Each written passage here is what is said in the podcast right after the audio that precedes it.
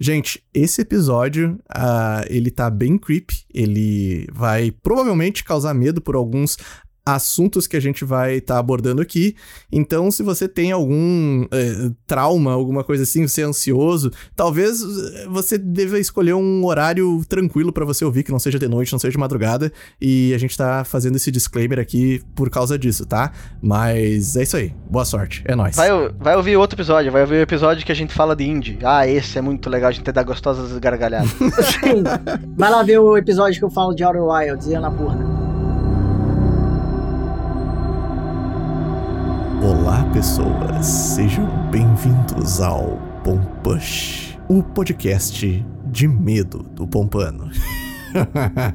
eu vou fazer isso de novo só pra, né? Vai que seja o Caralho, vai ser de Halloween ou você tá tentando seduzir as pessoas? As duas é, coisas. Então... Fica... Olá, pessoas. Olá, pessoas. Sejam bem-vindos ao Pompush. Pois bem, estamos aqui, né, numa data muito próxima. Quem sabe esse podcast saiu ali na semaninha do Halloween, ou não. Ah, vai, tudo depende.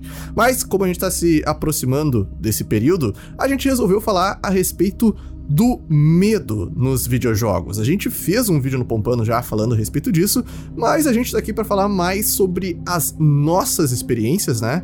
E também de alguns comentários que a gente recebeu sobre o, o que é o medo ou é, o, jogos que nos causaram medo. É basicamente isso. E para falar comigo a respeito sobre isso, vamos ver quem é o cast que tá aqui hoje. Ele tá aqui, William Maneira, do Jogatina Maneira. Oi, todo mundo, eu sou cagão. Você não é tão cagão quanto Fuji! Olá, gente. Caralho. Olha aí, ó. Esse. esse Até arrepiei aqui. Se é cagão é bom. Porque eu não tô sozinho aqui então. Nossa, bom. eu sou demais. Ah, eu, eu, eu, vou, eu vou poder relatar aqui que talvez eu acho que pode ter gente cagão aqui, eu não sei, eu acho que o DJ não é tão cagão, mas inclusive, inclusive DJ Upside Down. Qual é? Que o meu qual é? Sempre que eu falo, tem relação com Halloween, porque tem relação com o filme Todo Mundo em Pânico, quando ele fala qual é drogado no, micro, no telefone. Pode crer, É por mano. isso que eu gosto de qual é. Pode crer. Isso aí não podia, não podia morrer, né? Ele mete inglês, é WhatsApp. Muito bom. WhatsApp, porque ele fica com a linguinha de fora. Pô, que é absurdo. Eu sempre procurei aquela muito máscara, bom. cara, com a linguinha de fora.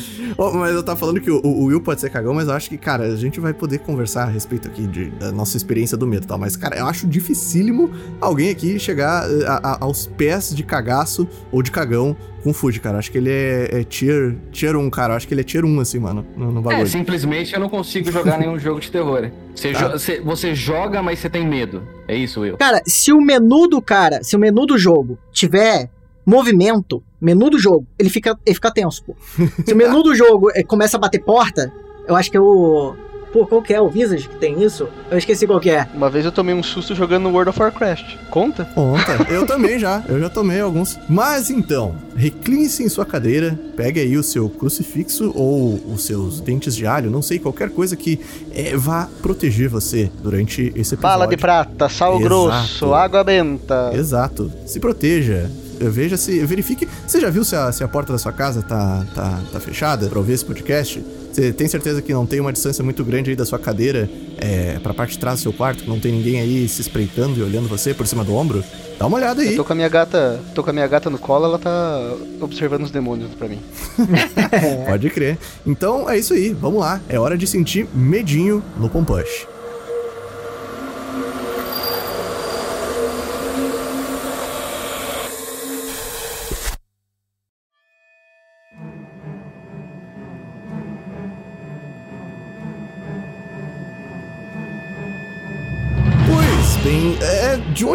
Não sei exatamente, assim como a grande maioria dos temas de podcast que a gente escolhe, eu não faço ideia. Eu sei que quando eu sugeri a gente falar, bah, a gente podia falar de jogos que dão medo, né? Uh, aí a gente. Eu acho que foi o DJ que falou: segura, segura que a gente precisa ver aí que o. Uh, no último podcast, não sei se esse aqui entrou na ordem cronológica, mas a gente falou, né, que a gente tava com membros se mudando, membros com Covid e tudo mais. Uh, eu seria o próximo, até agora não aconteceu nada comigo, então tudo bem. Mas a gente falou. Citaram nomes? É, citamos, citamos, citamos. A gente ah, falou é? que você estava se mudando e tal. É, total, total. É. Mas o, o, importante, Fuji, é que o Jay falou assim: ah, segura que o Fuji é cagão e a gente precisa dele aqui pra, pra poder é, abordar isso, né? E como a gente não tem pauta mais para falar do, do, medo em geral, eu não sei se a gente parte assim do, da nossa experiência, o que. É, eu ia dar até até um, um pretendo dar um, uma olhadinha para trás assim para falar os jogos que é, marcaram assim do, do, survival horror, do medo nesse universo, mas eh, eu queria ver assim a febre assim do que que a galera que tá aqui, qual é a melhor experiência que tem com, com jogos de terror ou jogos que dão medo e se já tiveram experiências boas ou ruins, se consegue aproveitar, como é que é só pra ter um, uma, um overview, assim, antes a gente entrar de cabeça nisso. Começa algum de vocês aí, não vou falar ninguém. Quem falar primeiro vai. Eu.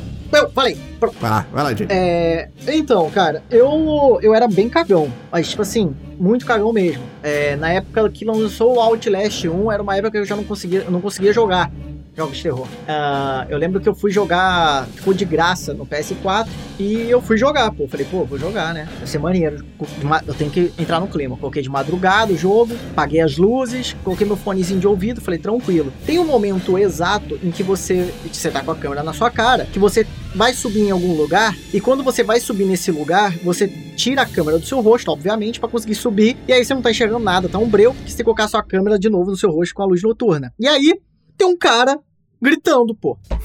Aí o que aconteceu foi que o meu controle foi parar no teto, eu apertei start, saí do jogo e nunca mais joguei. Até depois de um tempo eu voltar, tá ligado? E aí zerar o jogo.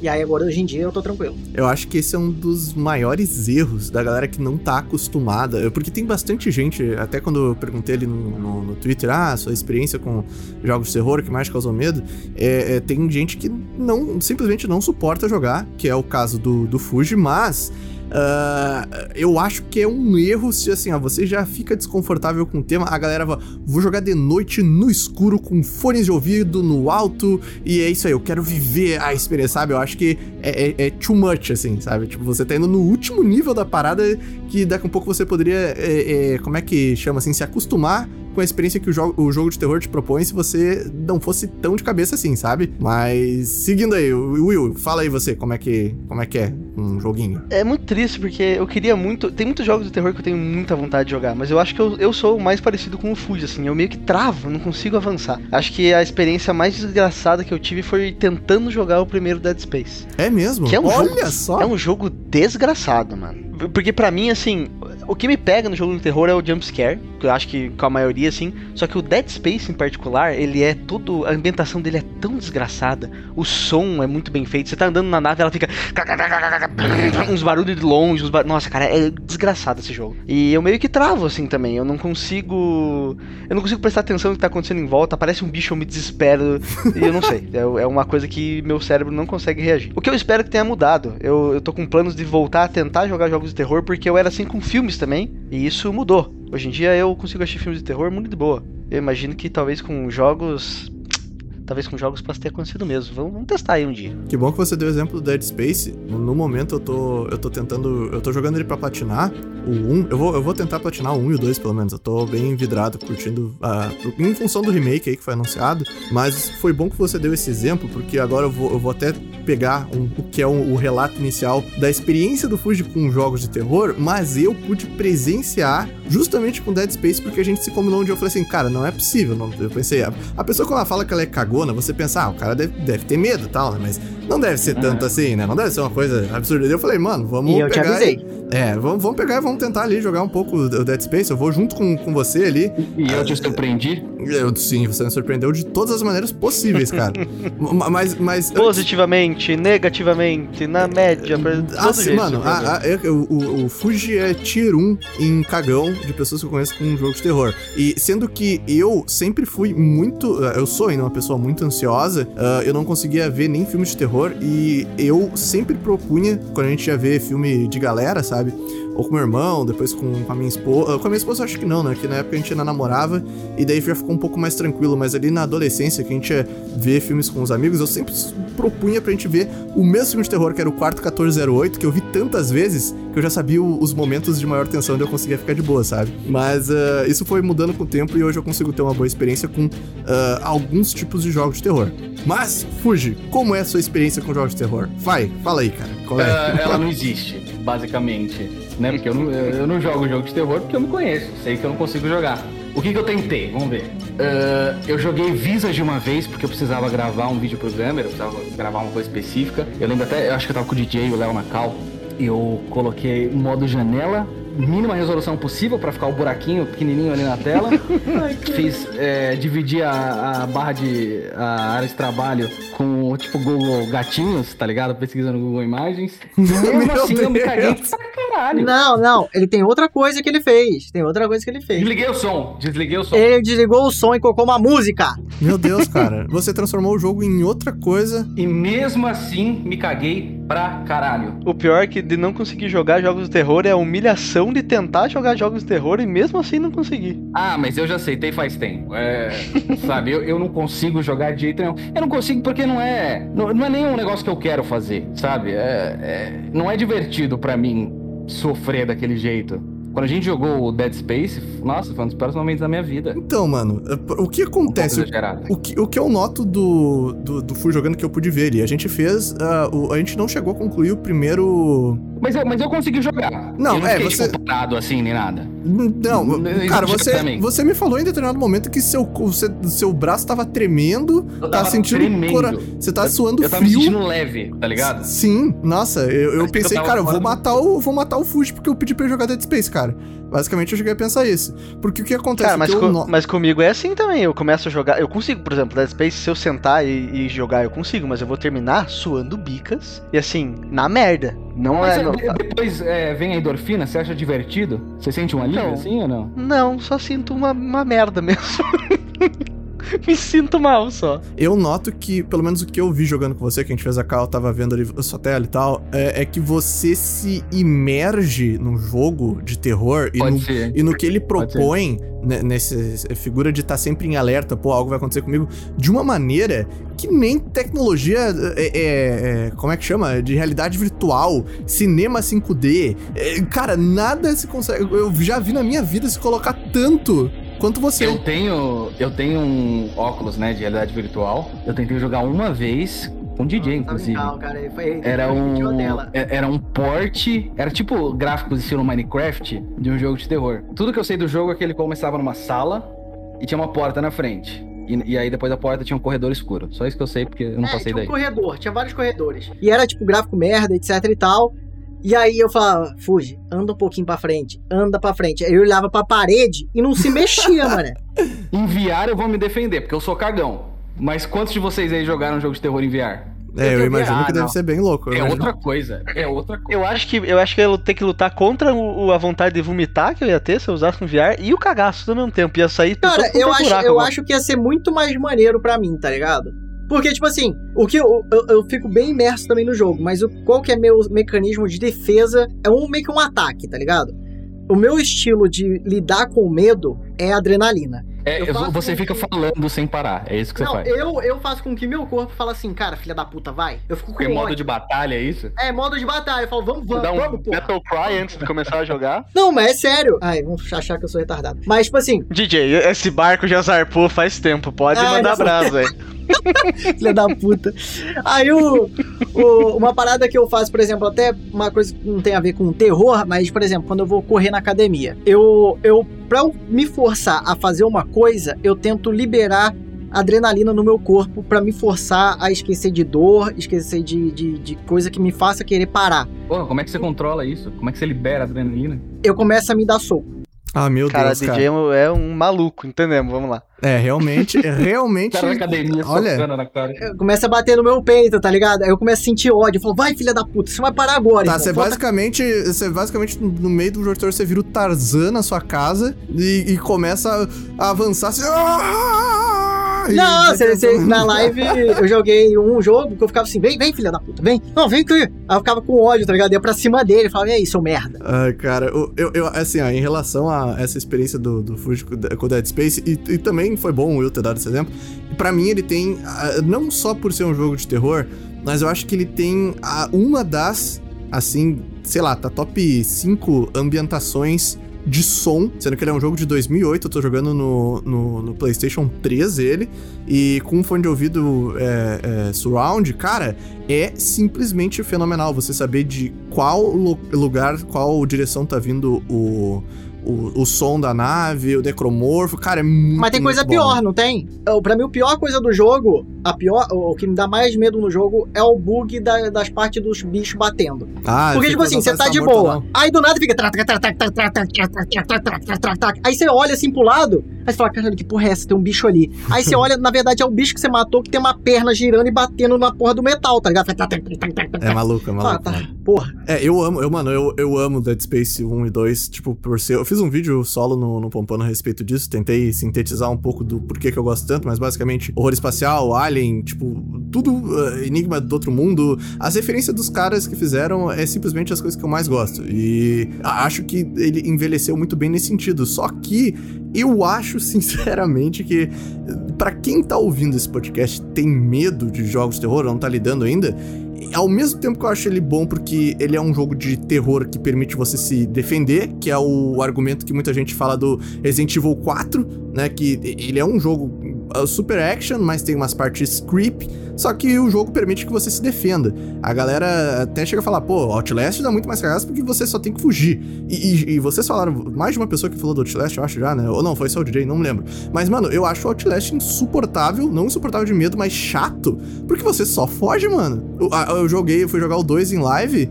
é, parece que você tá vendo um filme de terror num ambiente 3D que pra você ver o que tá- acontece no filme de terror, você tem que andar no mapa, é porque ah, não faz diferença se você tá lá ou não. Os bichos te batem, uma, pareceu uma Mas, você, velha mas você não se sente tenso mais? Hum, Eu Você me sinto irritado. entediado, assim? E, sim, entediado. É mesmo? Entediadaço, entediadaço, cara. É, tipo, muito chato, sabe? Não sei como Esse é que negócio é o que você falou do- dos jogos serem super imersivos, eu acho que no meu caso do Fuji é justamente isso que ele comentou. É, é a tensão que puxa a gente pra dentro da parada e deixa a gente tão imerso. Não é nem ah, o jogo em si, sabe? É mais o sentimento que ele causa. É aquela Então. coisa de você, você conseguir ver um filme de terror porque, tipo, é o protagonista ali que tá se fudendo fazendo as decisões. Sim, não é você. um jogo né? é você, é. Você que tem Mas que decidir se vai descer no diferença, bagulho ou não. Pra mim tem uma diferença. É, é pra mim, sim. O jogo que eu tenho arma de terror, pra mim já deixou de ser de terror. Aí é polêmico. É isso. Eu não sinto medo. Eu não sinto nenhum medo, pô. Assim, eu posso levar um susto porque é jumpscare, jumpscare vai te dar susto porque do nada deu um grito no seu ouvido. Mas, tipo assim, cara, eu joguei uma parte. Você tem. É, é isso, jumpscare. Você, você tem Você uma tensão ali. Não, você consegue se defender, pô. Cara, eu acho que se você. Eu acho que se você for bruscamente e cortando a, a- a parte, justamente o survival do horror, pro jogo não ser só horror, se você não tem como se defender, não tem survivor. não tem survival, né? Não, tem. Eu acho que tem, é um- Tem, você acho- fugir, né? É, você foge, mas, tipo, é, é uma troca muito. Até porque a gente riscaria o Silent Hill, que é daqui a um pouco o auge do que a gente viu do terror psicológico, eu acho, sendo trabalhado ah, na indústria de games e que eh, você tem meios de, de revidar, né? Esse é um jogo, essa é uma franquia na realidade, que é- eu fico particularmente muito triste porque eu sei que eu ia ficar com muito cagaço, mas eu gosto muito do tipo de, de, de terror que esses jogos causam. Porque o que eu sei, né, de Silent Hill, nunca joguei, afinal de contas, sou um cagão. O tipo de terror do Silent Hill, ele é mais desse, ten- desse terror de ficar criando tensão ao invés de ser um jumpscare, um que é o tipo de, de terror mais merda que tem, na minha opinião. E eu tenho muita vontade de jogar. Eu acho que o Dead Space, por exemplo, apesar dele ter muito, de- muito jumpscare, ele também é um desses de construir essa tensão até um momento, sabe? E tem muitos jogos que fazem isso. O Alien Isolation, acho que é o mais novo, que faz uma, uma coisa assim também. Eu tenho muita vontade de jogar, cara, mas ainda falta quebrar essa barreira. Eu joguei poucos Silent Hills, eu joguei poucos, mas o, o Silent Hill que eu joguei, o Shattered Memories, tem um dos melhores finais que eu já presenciei num jogo. E o que eu gosto dessa franquia, que ele parece que ele sempre faz alegorias com os personagens pra é, questões psicológicas que estão acontecendo com eles, eu, eu acho isso fenomenal, através do terror, saca? É, não sei pra quem já viu Silent Hill 2, não posso tentar não dar spoiler e tal, mas ele é todo em volta disso, eu não sei como é que é o 1, mas isso me chama muita atenção, muita atenção nessa franquia aí, cara. Então, o 1 eu joguei quando lançou, não sei. Foi tipo assim, eu joguei no PS1. Eu tinha, sei lá, 7, 8 anos. Não lembro direito. Porra, mas tava pedindo pra traumatizar pro resto da vida também. Por isso que hoje em dia bate no peito quando vai fazer as coisas. Então, é, é, eu lembro exatamente do momento eu tava jogando e aí eu, eu entrava num lugar escuro, não lembro, acho que eu tinha um taco de beisebol, e era bem escuro o lugar, numa vielinha, e eu ia andando e do nada tinha uma grade cheia de bicho lá. Meu irmão, levei um susto. E é esse negócio, tipo assim, uma coisa é você ter uma metralhadora pra se defender. Outra coisa é você ter um taco de beisebol. Um taco de beisebol, pra mim, você não se defende de um monstro, porra. Um taco de beisebol eu fico cagado, pô. Eu vou lá, meto a porrada no bicho e se tiver três bichos eu não consigo mais sobreviver. Então, é isso. Se eu tiver uma metralhadora pra, pra para me salvar, eu não sinto tanto medo. Se eu tiver, por exemplo, no, no Dead Space, eu consigo desmembrar o bicho fazendo com que ele não chegue perto de mim rápido. Isso para mim já, já tira um pouco do medo que eu sentiria. Agora, o que eu tenho medo é de ser perseguido, sem ter o que fazer. Eu não posso virar e falar, vem cá então, seu merda e meter ele a porrada, tá ligado? Eu tenho que fugir dele, eu sei que ele tá aqui no meu ouvidinho. O jogo, o, o, os jogos que eu tenho mais medo é o do Pump de Combo. Ah, sim. Isso é interessante porque existem dois gêneros nessa, nessa coisa de terror puro, né? Jogos de perseguição e jogos tipo casa mal assombrada, assim, que você tá. Você vai andando e os jumpscares roteirizados vão aparecendo. Eu tava falando com o Tucas agora, ele não gosta desse estilo de perseguição. É esse que você não gosta? Eu não gosto de um jogo em que parece que não faz diferença eu estar tá ali e que eu não posso fazer nada para uh, eh, melhorar a situação, né? Mansão mal assombrada, que Isso. é todo roteirizado, exato, exato, do jeito. Exato, mansão mal assombrada, tipo aqueles passeio de carrinho mesmo, né? Que você, tipo, é, acontece um, ali independente. Ao invés de ser um walking, ao invés de ser um walking simulator, é um running simulator, é isso que você não é, gosta? quase isso. Entendi. Mas você também não gosta da, da coisa de perseguição. Porque você tá falando de Outlast, né? Do 2, como você odiar, odiou o 2. É, nesse caso sim, só que eu não, não quero ser tão uh, incisivo nisso, porque tem jogos que equilibram isso muito bem, que tem momentos de perseguição que você não tem que fazer, você tem que fugir. E, e o, o, próprio Dead Space eu acho que ele é um bom equilíbrio. Que ele, sim, é total, tem as suas armas, upgrades, tem partes que é action, mas você tem partes que você só tem que fugir para te dar aquela tensão. Eu só não gosto disso o jogo todo, entendeu? Acho que um bom jogo de terror, um bom jogo que causa medo, ele pode ser um equilíbrio de todas essas, essas coisas juntas, sabe? É difícil, mas enfim. Mas, Lucas, eu, eu, acho que, eu acho que você jogou, então. Vou perguntar a sua opinião. E sobre o PT, que é uma coisa que eu nunca vou jogar em toda a minha vida, mas ele eu é acho um que jogo... O Fuji, eu acho que o Fuji ia chegar nisso, cara. Eu acho que o Fuji ia... Não era isso que você ia chegar, Fuji? Que a gente tá falando antes também? É, porque você... a, gente tava, a gente tava conversando, né? Eu acredito que o PT é mais esse estilo uh, roteirizado, né? É mansão mal assombrada, que são as, as coisas vão acontecer com você, ou tudo que você tem que fazer é ficar andando naquele corredor. Tem o um puzzle no final, mas o puzzle não é, não é tanto parte da, sei lá, do gameplay do jogo, é mais para você descobrir o que, que é toda aquela porra que você tá jogando. O PT me deixa sem argumentos porque, tipo, ele é tão diferente de tudo, sabe? De tudo que já foi apresentado nisso. E eu vejo que ele é tão referência uh, uma porra de uma demo que a quantidade de jogos que tentou chegar perto dele fazendo alguma coisa que o Kojima fez naquela porra lá e não consegue fazer do jeito que ele fez, que é uma experiência à parte. Eu, eu joguei ele na época, conseguimos finalizar é, jogando demais uma pessoa. Nunca joguei sozinho, eu tava dividindo apartamento na, na época dele. E, cara, foi um acontecimento de conseguir jogar esse jogo na época que saiu. A gente, tipo, dando. atualizando no, no Reddit lá pra uh, ver o que, que a galera tá falando. Oh, faz tal coisa em tal lugar e, e os encontros com a Lisa. Mano, esse jogo aí é muito foda, cara. Muito Você foda mesmo. Você não sabia que era Silent Hill ainda? Não, não. A gente ficou ah, sabendo ao legal. vivo. A gente viu quando tipo, o negócio vira Silent Hills e até hoje não consigo aceitar, né? Já, já fiz vídeo falando sobre isso e tal, mas é muito, muito massa, mano. Tanto que, cara, é, é bizarro que saiu a demo, né? Eu acho que deu o quê? Um, dois anos. Olha, gente, Resident Evil 7. Você joga em primeira pessoa, numa casa. Eu nunca aceitei isso muito bem.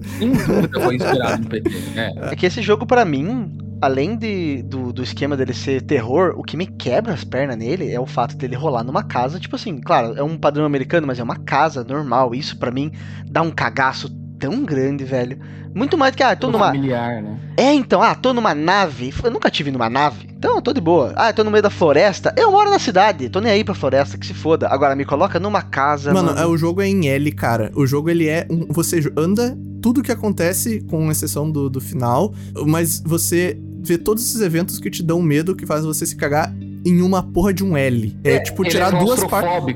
Não tem pra onde você fugir, né? É tipo tirar duas partes de um quadrado e você anda naquilo ali. E é ali que acontece o jogo. E mesmo assim ele é muito imersivo, cara. É bizarro, bizarro. Eu tenho uma pergunta para vocês. Se vocês. Olha só, parar pra pensar. Eu acho que ia, ser, ia acontecer comigo. Por exemplo, você acabou de falar que aquela casa é no padrão americano. E se a gente morasse numa casa parecida com aquela, irmão? Cara, mas eu vi uma vez, posso estar falando merda, talvez minha, minha meu cérebro esteja fabricando coisas.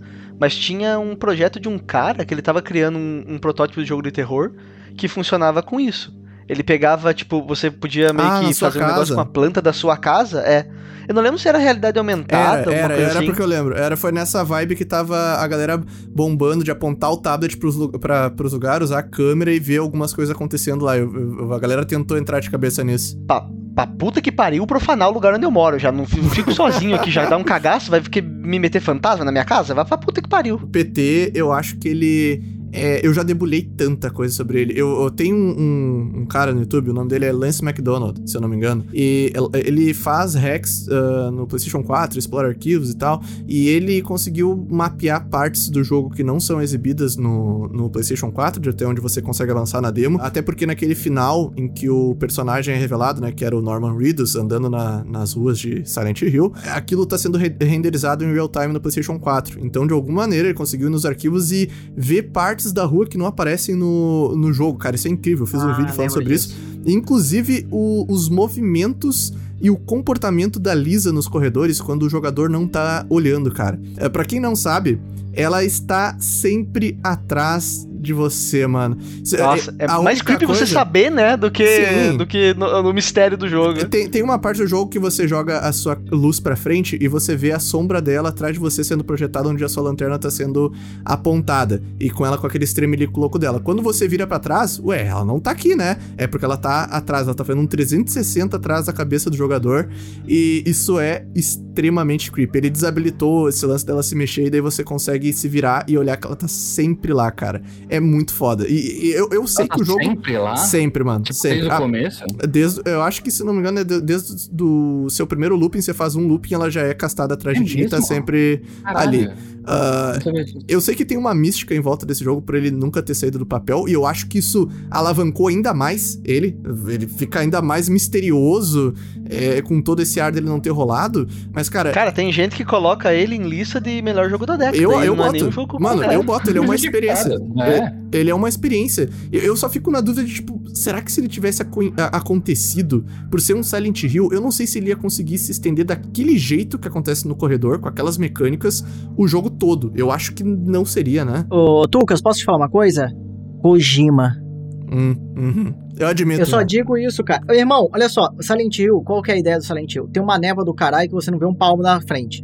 A coisa mais fácil pra ele é te dar a sensação de corredor em qualquer lugar que você esteja. Então é só ele tacar névoa pra todo lado que você vai se sentir no corredor. E Silent Hill normalmente tem espaços internos. Agora imagina várias casas em que você entra, vários locais que você entra, que é um mini PT ali. Isso ia ser foda, pô. O Kojima, ele gastou a barrinha do especial, parece, nesse negócio, sabe? Tipo, ele liberou, ele tava enchendo, enchendo, enchendo e soltou tudo nesse... É um crime, Vou embora mano. ali, vou embora, É um vou embora. Não, não, não tô, não tô, não tô criticando. Eu acho que é um, é um crime. É um crime. Tá, Konami tava de mal com ele, tá? Obrigado. Cara, beleza, mas deixa terminar essa merda, pelo menos, sabe? A gente não tem Silent Hill desde 2013, cara. Com o Downpour, se eu não me lembro, foi. Teve um, teve um Silent Hill do PS Vita, que ele é um hack and slash, cara. É, Olha, não, não, é, é tipo aqueles. é, parece um Diablo. Nem É, fudendo. é nem visão do s- te juro. Coloca aí. é, de- é, o, o editor, né, pra quem tá ouvindo a gente no YouTube, vai tá vendo, mas, mano, é, é literalmente um Diablo com Silent Hill. Eu não sei o que, que tinha na cabeça da Konami, cara. É, puta merda, Konami. Vai, vai a merda, vai pra merda. Eu odeio a Konami, cara. É, sério, Mas não se preocupe, Tucas, vai, vai ter o Silent Hill do Kojima ainda. Ele vai fazer as pazes com a Konami. Não, ele vai fazer o próprio. Eu acho que ele vai fazer o próximo. Eu, eu não acredito que a gente entrou nesse tempo falando de Silent Hill e de PT e ninguém até agora, principalmente o Fuji, mencionou aquela desgraça que muita gente não fala mais, né? Já deu uma acalmada nesse assunto. Do Abandoned. Do Abandonaram o Abandoned. Ah, Abandoned. ninguém falou disso Ah, ainda, gente, pelo cara. amor de Deus, cara. É que vocês, vocês estão, vocês estão, cara, Kojima tá nela. Eu tô Meu falando. Deus. Kojima tá fazendo. Não, nunca mais. Depois daquele demo mais? lá. vai- Kojima, O cara, o cara conseguiu fugir pras Ilhas Caimã já com o dinheiro que ele pegou da Sony. Ah, eu também sou. Eu tenho certeza que é o Kojima aquilo. eu também, pô. Não tem como não ser, mano. Vocês estão de É ele, sacanagem, mano. Não é possível, É velho. muito, muita coisa. É, é Cara, tipo- é muita coisa que descrava o bagulho. O cara fez um vídeo chorando, pedindo desculpa. Vocês acham que é o Kojima ainda, coitado. Não, ele não fez Isso é chorando. uma- Ele fez atuando mais ou menos. Isso, isso o Kojima faria, pô. Kojima ele, ele tem todo na mente dele, irmão. Ele tem todo, ele tem um roteiro da vida real pra lançar um jogo, pô. Ele é um gênio. Vocês podem ter certeza que, dando ruim ou dando bom, a gente vai fazer um vídeo contando toda essa saga aí no Pompano Com quando certeza. concluir. Com. Só que os caras sumiram, não sei se eles foram, sei lá, pegaram a grana de investimento, conseguiram foram pra Dubai, não sei, né? Tem, tem muita treta. A gente vai fazendo um vídeo pra não se estender muito nisso. Mas assim, ó, ah, o, o gênero horror e tal, eu, eu tava dando, antes de, de começar o, o podcast, é, uma olhada em alguns é, expoentes, e eu sei que entra muito ah, Resident Evil, o- algumas coisas que estão esquecidas, até como o próprio Silent Hill, que é uma franquia que eu acho que o crime tá abandonada, mas também ah, o Parasite Eve, que a Square Enix ligou o foda-se, esse é um jogo que pra quem pôde jogar no Play 1, ele, ele é bem diferente, tem umas as cutscenes dele, tipo, muito creepy pra época, acho até hoje meio perturbadora. Nossa, esse jogo, esteticamente, ele é muito bizarro, né? É demais, mano. Só que eu acho que o expoente, digamos assim, eu sei que vai ter alguém que vai apontar o dedo. Não, Tocas, antes teve esse aqui e tal. Mas eu consigo, eh, de acordo com o que eu já vi, assim, acho que um nome muito forte é um jogo que eu acho que aqui ninguém vai estar ligado, que é o Clock Tower. Que ele foi um jogo. Nunca ouvi falar na minha Nunca ouviu falar? na- Alguém? Mais alguém? Só pra saber? Eu, eu, uma vez você falou sobre ele pra mim, tem vídeo do John Tron, não tem?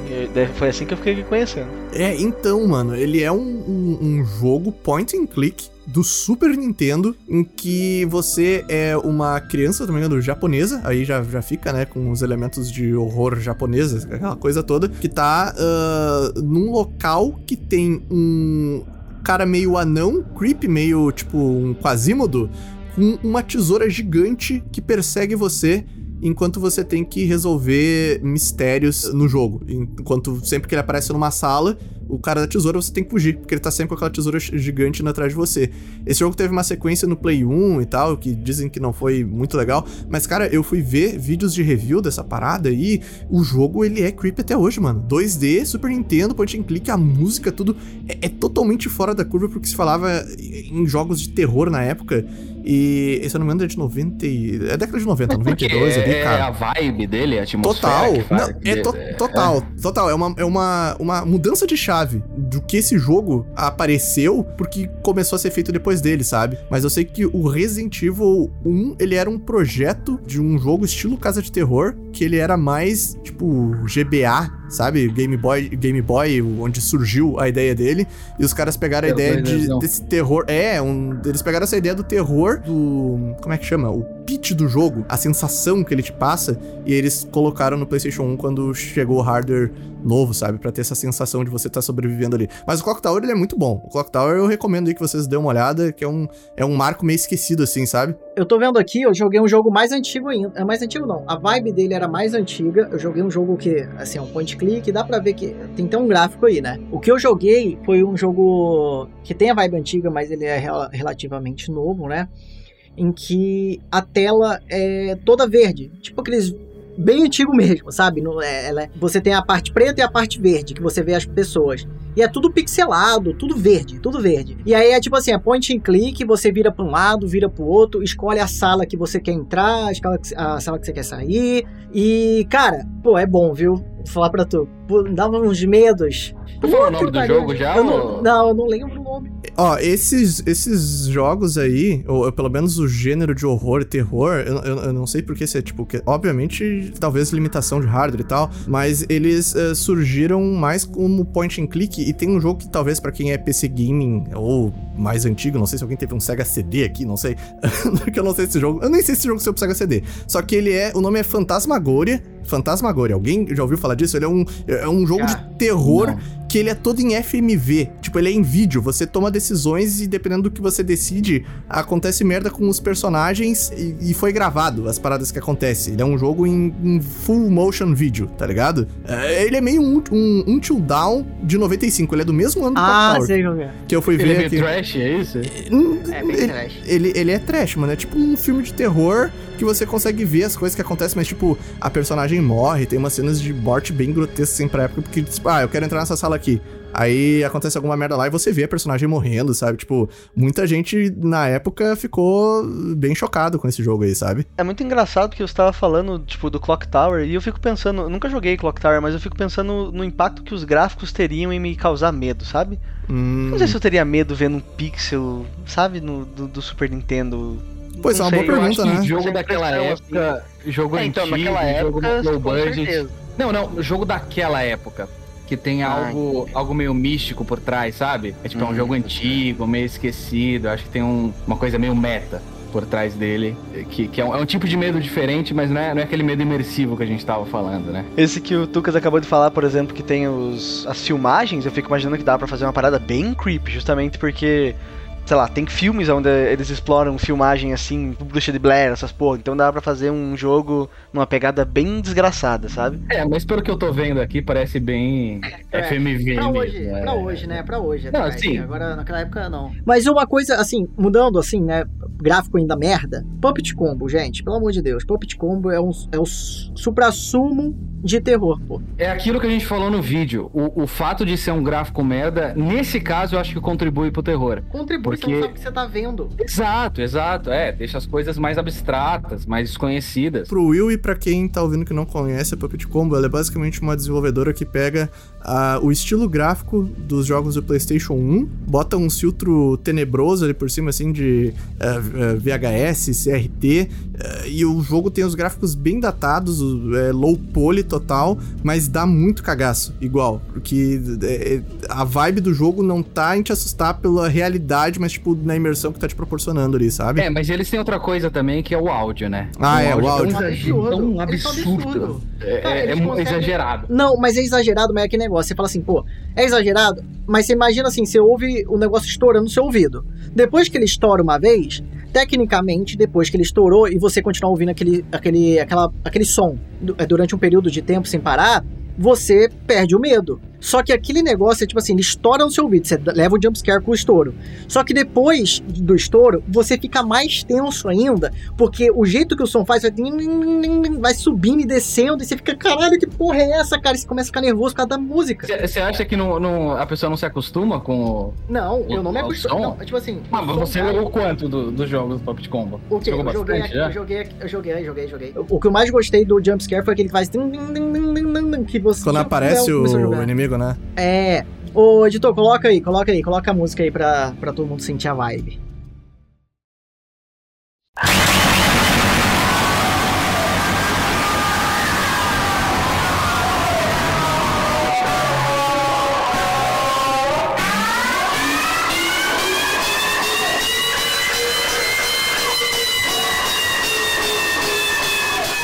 Mas, cara, é isso. Tipo assim, é, é uma música que depois que ela te dá o jumpscare, que é aquele som do jumpscare que é o estouro, depois disso ela faz você sentir que tem alguma coisa atrás de você e é tão, é, tipo, aguda e ela fica descendo e subindo o volume e, cara, é uma coisa que vai te deixando incomodado. Teve alguma, alguma pesquisa, algum experimento científico pra saber qual é o som mais agonizante, sabe? Que, que um ser É humano aquele, consegue é ouvir. aquele do Jim Nossa. Carrey lá, do, do Debbie Lloyd. Assim, ó. Alguém pegou essa referência. Meu Não. Deus, cara. O editor vai estar dando a referência pra galera do som do Jim Carrey agora também. To hear the most annoying sound in the world? Mas olha só, ah, tem. Eu tava vendo um vídeo, o que é, é muito interessante porque o vídeo fala sobre no cinema, como que os filmes fazem pra gente ter um, um jumpscare perfeito. É, é um, é um vídeo muito bom.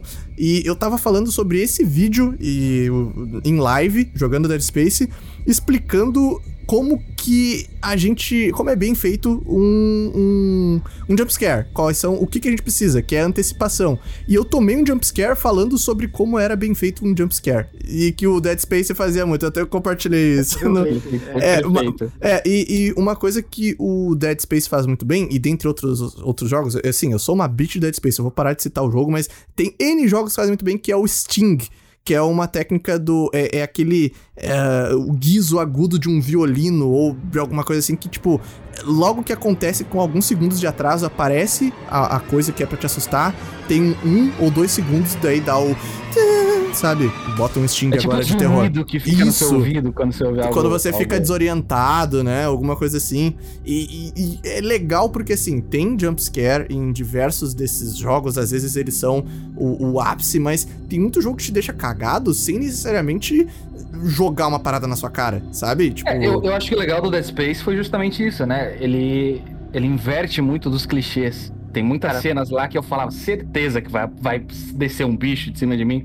Mas é, é como você já tinha falado pra mim que ele, ele quebra meio esses estereótipos, né? Eu sabia que não ia acontecer nada quando parecia muito óbvio que ia acontecer uma coisa. Mas eu acho que isso é legal do jogo. Então, Quando é muito óbvio, não é acontece. apesar de ser um cagão foda pra jogo de terror, eu zerei um jogo de terror. Que inclusive eu acho que é um jeito muito bom pra quem tem medo de, terror- de jogo de terror jogar, que é com galera, tipo com amigos, com namorada, primo, essas coisas.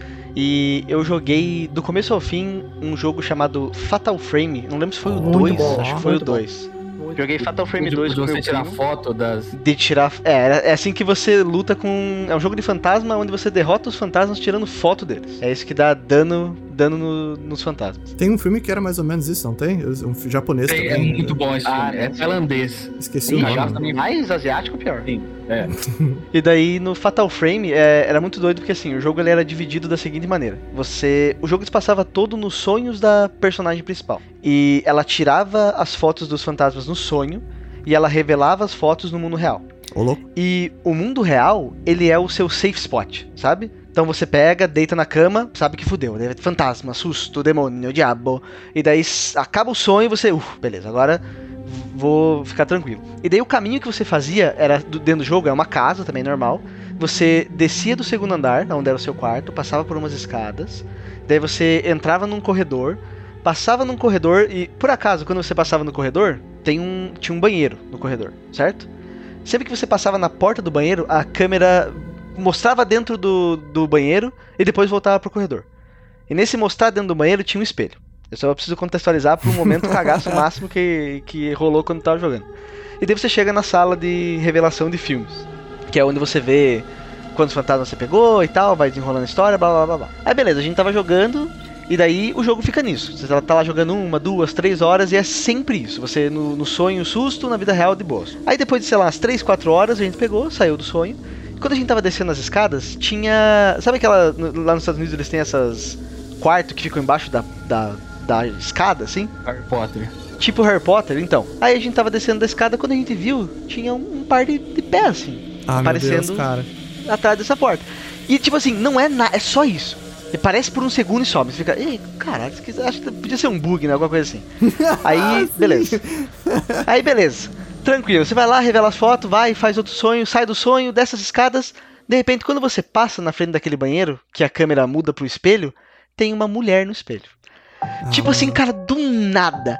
Você não. É, é o seu safe place total. Mas Ele peraí, quebra. pergunta. Quando a mulher aparece no espelho, vem um, um barulho, um som de jumpscare, vem uma Não, tremida na tela, ela E só aparece. E sabe por que, que é genial isso? Porque quando você passa na frente do espelho, é bem rapidinho, assim, é coisa de um segundo. Nesse um segundo você vê que tem alguma coisa no espelho, e é óbvio que a primeira coisa que você faz é voltar. E quando você volta, ele e entra no banheiro, ele dá play numa cutscene de uma mulher saindo do espelho, assim. E daí, ah, cagaço infinito. Cara, eu nunca joguei esse, essa porra aí, e só de você me falar, cara, que inteligente pra é cacete muito, você cara. quebrar a expectativa do, desse jeito, cara. É, tipo, muito foda. É muito Mas eu, eu acho que os jumpscares mais geniais são esses sutis, né? Te quebra É- a é aquele- expectativa, né? Não, e esse, cara, é, o mais foda é que não é um jump scare. Tipo, não é, você não fica. É um momento que vai construindo e você vai ficando aterrorizado, porque é uma parada que tá totalmente fora do que você tá acostumado, do seu. do que você já tá há horas jogando, sabe? É que nem aquele que a gente falou no vídeo do, do Visage, que a velha aparece no Só dá uma cantinho olhadinha, da porta, né? assim, do nada. Pois é, é. E, e não faz barulho, não faz nada, mas é tipo você que percebeu que ela tá ali.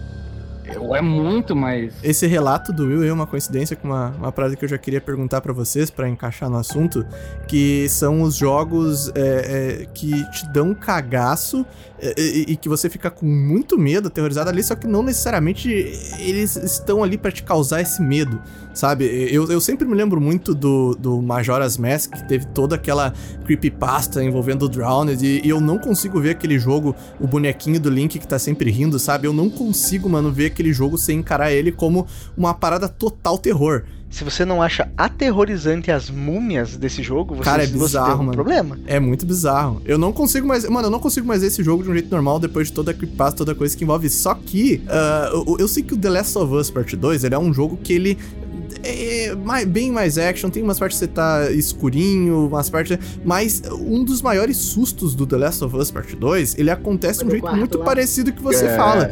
Por causa que assim, ó, tem zonas, e daí eu, eu- que você para pra você fazer o upgrade nas suas armas. Sempre que você vai fazer o upgrade nas suas armas, na- na- nas workbenches, é, é a Ellie ali interagindo com a arma, abre uma interface de menu e tudo bem, é isso aí. Tem um determinado apartamento que você invade, que beleza, você abre a interface do menu ali, vamos, achei uma workbench, posso melhorar meu equipamento, e vem uma pessoa e te enforca, cara. Tipo, simplesmente do fucking nothing. zumbi, não é? Aham. Não, não. Um zumbi que põe Não, não. você. Não, não, são, Cara. são sobreviventes que tentam atacar ela. Eu não sei se vocês são uns malucos do caralho. Eu ouvi o podcast do Jogabilidade, eles falando de The Last of Us, que é um Uhum. podcast de 8 horas de Eu não, duração. não, não cheguei a ouvir, cara. E, e- e eles falam desse momento. E nesse momento, cara, é, que, que rola essa quebra de expectativa, tem todos os sinais de que tem alguma coisa diferente, sabia? Se você parar pra pesquisar. Não vi na antecipação. Se você- Não vi. Se não você percebi. entra no apartamento, ele tem sinais de que tem gente morando lá. Tem Ah. uma porta dentro do apartamento que você não consegue abrir. É muito foda, cara. Eu, eu só tipo, é uma. É uma parada muito bem pensadinha, assim, também. Legal pra quem vê de novo, né? Só que eu preciso acusar uma coisa. Eu preciso acusar. Que isso aí. Vou acusar o golpe. Um abraço, senhor Wilson Henrique. Seguinte, exatamente esse susto, exatamente do mesmo jeito, acontece em Dead Space 1, 2008. É, Tá eu falando tava o of Us copiou Dead Space. Cara, na- plágio! No, no, no Dead Space tem momentos que você encontra workbenches que faz o upgrade das armas, que você para e normalmente quando elas estão disponíveis pro jogador, depois que você limpa a área de necromorphos, é, não aparece mais, você pode usar elas com segurança. Só que tem uma workbench em específico que tá da, da metade pro final do jogo, que eu capturei duas vezes esse momento em live, então não é aleatório. É porque eu, eu tive um Play 3 que deu ruim e eu tive que começar o Dead Space de novo. E você vai mexer na arma e pula um necromorfo em você. Tipo, você pensa, ah, workbench, tô tranquilo. É a mesma coisa. Então, Neil Druckmann, pega no meu pau. Neil Druckmann, eu vi o que você fez aí. Cara, mas esse negócio, eu, eu não, eu não lembro. No Resident Evil tem isso também, não tem? No- nos quartinhos. Tem uma hora que tem um quartinho de safe. Eu ia perguntar isso, eu tem, não, né? eu não. Tem uma hora que o Nemesis entra na sua safe zone, por causa que, tipo, eu sei que tem quartos, por exemplo, no, no Resident Evil 2, que, nossa, mano, pra mim, melhor. Desculpa pra quem gosta dos clássicos, assim, mas em relação à aflição, eh, os puzzles, os gráficos, tudo, mano, eu amei o remake do Resident Evil 2 e o Mr. X te perseguindo e tal. Ele não. Eu nunca zerei o Resident Evil. Nossa, é, eu comecei Joguei, mais joguei recentemente. só o Resident Evil 4 e nem zerei. Mas foi por cagaço? Sim. É mesmo? nossa! Sim, nossa. aham. Eu comecei a ter interesse em 2000 e, e- e eu tinha 25 anos. Comecei a ter interesse em Resident Evil com 25 anos de idade. Pensei, vamos ver qual é. Joguei o 4, aí fui pro remake do 1 e agora no remake do 2 e remake do 3, basicamente. Ah, e o 5 eu joguei. Meu Deus do céu, infelizmente joguei, foi até o final. É, mas Foi ok, vai. Mas eu acho, hã? O 5 foi ok. Ah, Não? mano, é, o, todo Resident Evil é ok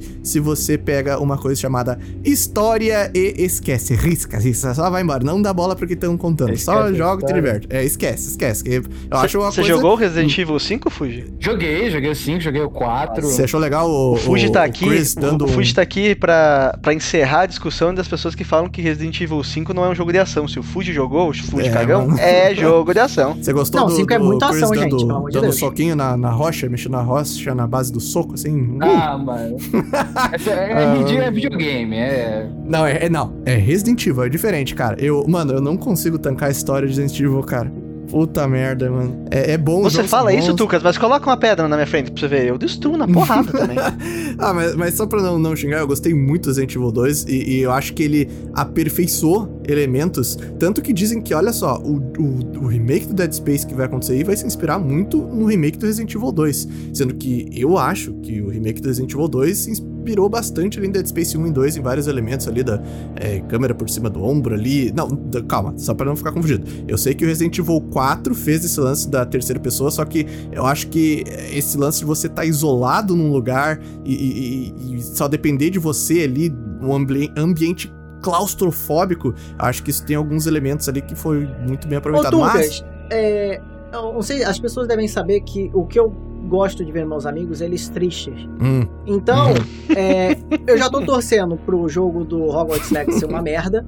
Ah, vai se fuder. Chorando. Vai se E fuder. agora eu tô torcendo pro remake Dead Space ter microtransação. pra Caralho. Nossa, eu quero que seja uma bosta Eu não acho que vai ter. Pra- pra Eu não acho que vai ter. Não, não vai ter, mas tô Eu não acho que vai ter. pra É, não. Eu não tô torcendo, mas eu tenho a mais plena certeza de que esse jogo vai ser uma merda. Mas eu tô Eu aqui, também, do lado do Tucas, Eu- apoiando. eu. Vai lá, Tucas. Ah, É, não, mas não, não tá.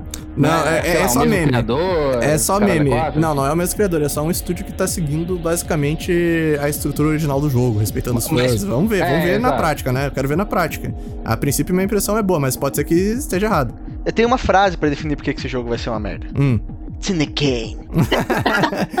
Mano, esse é um dos jogos. Eu até a gente falou em vi, eu falei no meu vídeo solo que eu falei de Callisto Protocol, que é o jogo do criador Dead Space que ele tá fazendo O Callisto eu tô num achando estúdio interessante, independente e do próprio Dead Space. Eu falei dos dois jogos e o lance é que o estúdio que é, pegou, tá, cara, é um daqueles estúdios que a EA joga o jogo na mão, ó, limpa a nossa barra aí, pelo amor de Deus, sabe?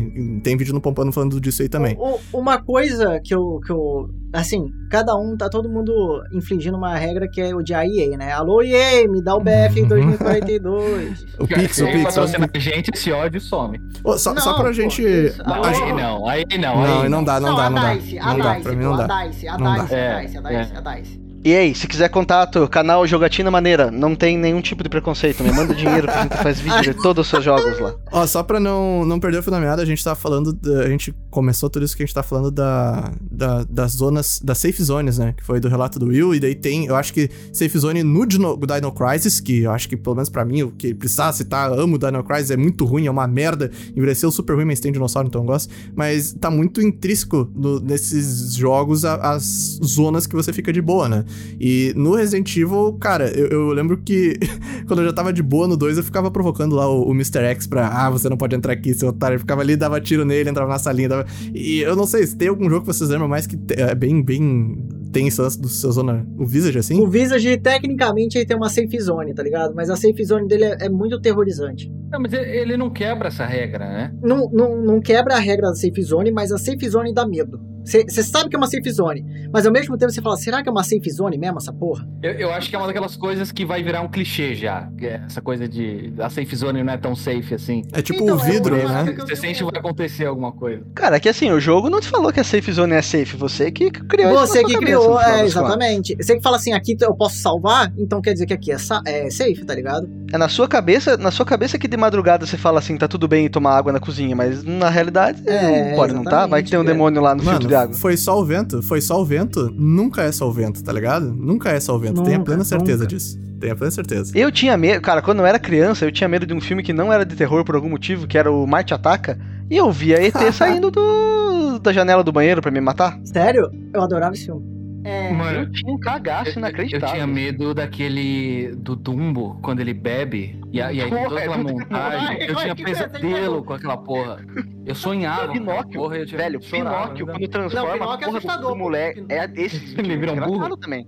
Puta Nossa, vocês estão falando, vocês estão falando de traumas aí com coisas e, e- e eu falei de Resident Evil na maior naturalidade do mundo que eu comecei a jogar, só que esse foi um jogo que eh, me deixaram quando eu era pequeno jogando o Resident Evil 3 Nemesis, o dono da casa que era mais velho tinha um Play 1 falou: "Ó, pega aí o controle, eu vou, vou ali cagar". E eu peguei o controle e os zumbis começaram a, a comer minha carne, e, tipo com, comigo segurando o controle, eu, cara, eu fiquei em choque. tipo um mês dormindo Mano, um, um mês dormindo de luz acesa, nunca consegui ver nada de zumbi, até ser muito velho, tipo, nada, nada, nada, nada de zumbi. Vocês, vocês, recentemente. vocês têm medo de zumbi ainda? Hoje não, hoje tá Ah, tudo de boa. Eu Mas- acho que zumbi é uma daquelas coisas que é, The é Walking tão Dead comum, né? com zumbi, sabia? The Walking Dead. Foi isso que me fudeu. É, The Por Walking? Dead fudeu zumbi. Saturou? Porque não saturou, pô. Ah, não sim. aguento mais ver zumbi. Não aguento. Eu vejo coisa de zumbi e falo, ah, não. Vai tomar no cu. Ainda tá rolando Walking Dead? Tá, Tá, indo tá, pro. tá dizem, que que não tá acaba indo, nunca. dizem que tá indo pro final. Dizem que É, agora tá indo pro final tá- da temporada, só se for, né? É, mas eu, eu, cara, eu sei que muito da minha ansiedade em relação a, a coisas de terror e jogos veio daí. Eu demorei muito. E daí, até por isso que eu comecei, tá, eu tô mais de boa em relação a isso, eu tô tentando recobrar a saga Resident Evil. Eu já tive experiências muito boas, algumas meio whatever, só que querendo ou não, é um nome muito importante pro, pro Survivor, só que acho que agora estão tentando resgatar a parte do medinho, sabe? Por muito tempo o jogo foi mais armas e é, pirueta e suplex em zumbi. Mas você não acha que eles estão voltando pra ação? Eu não sei o que, que eles estão tentando, mas cara. Me pareceu mais, mais não- ação do que o 7. Eu não sei o que eles estão tentando, cara. Não dá pra entender a cabeça da Capcom com essa saga Cara, aí, é- mas... é que eu- sabe o que eu acho que é a impressão que eu tenho? Que as pessoas pedem muito o, o survi- a parte do horror, do survival horror, mas no final do dia eles não querem. E daí a Capcom percebe isso e volta pro, pra ação. Pois é, por causa que, tipo, essas experiências que são 100% só pra dar medo, né? É mais difícil de vender, não sei. Não, então, e, e é muito mais fácil você vender um jogo que tem mais ação, porque primeiro é uma coisa que as pessoas estão mais acostumadas, segundo é uma coisa que vende mais, então eu acho que é difícil eles ficarem nessa muito tempo. E, e todo mundo consegue jogar um jogo de ação. Nem todo mundo consegue Sim. jogar um jogo de terror, né? É, isso é true. Mas uma coisa que, uma coisa assim que você tava falando meio que trauma, tipo, eu não cheguei a ter trauma, mas quando eu era bem novinho, tiveram dois filmes que me pegaram na curva. A gente vai falar de filme? Tá na hora de ser podcast pra filme? Podemos, Vamos. podemos, podemos. Manda. O Exorcismo de Emily Rose. Ah, esse aí, esse é, esse é, esse é massa, cara. Esse é muito, tinha 10 muito anos. pesado. Eu tinha é porque 10 eles anos. usam, mano, eles usam os áudios em gravações do filme que são os áudios reais da mina é, falando em outras línguas do, do exorcismo que realmente aconteceu, cara. A Mas parada. é real mesmo? Porque muito Aconteceu. filme usa essas coisas de, tipo, é real, mas... Aconteceu. Agora pode ter sido alguém contratado pra fazer a voz ali enquanto Não, tá não, não, fazendo. mas eu tô falando, o, o áudio que eles usaram era, era... Tipo, não foi gravado pro filme. É, ô editor, toca, toca aí, toca aí o áudio do, do exorcismo. Meu Deus, cara. Agora sim. Eclipse. Nein,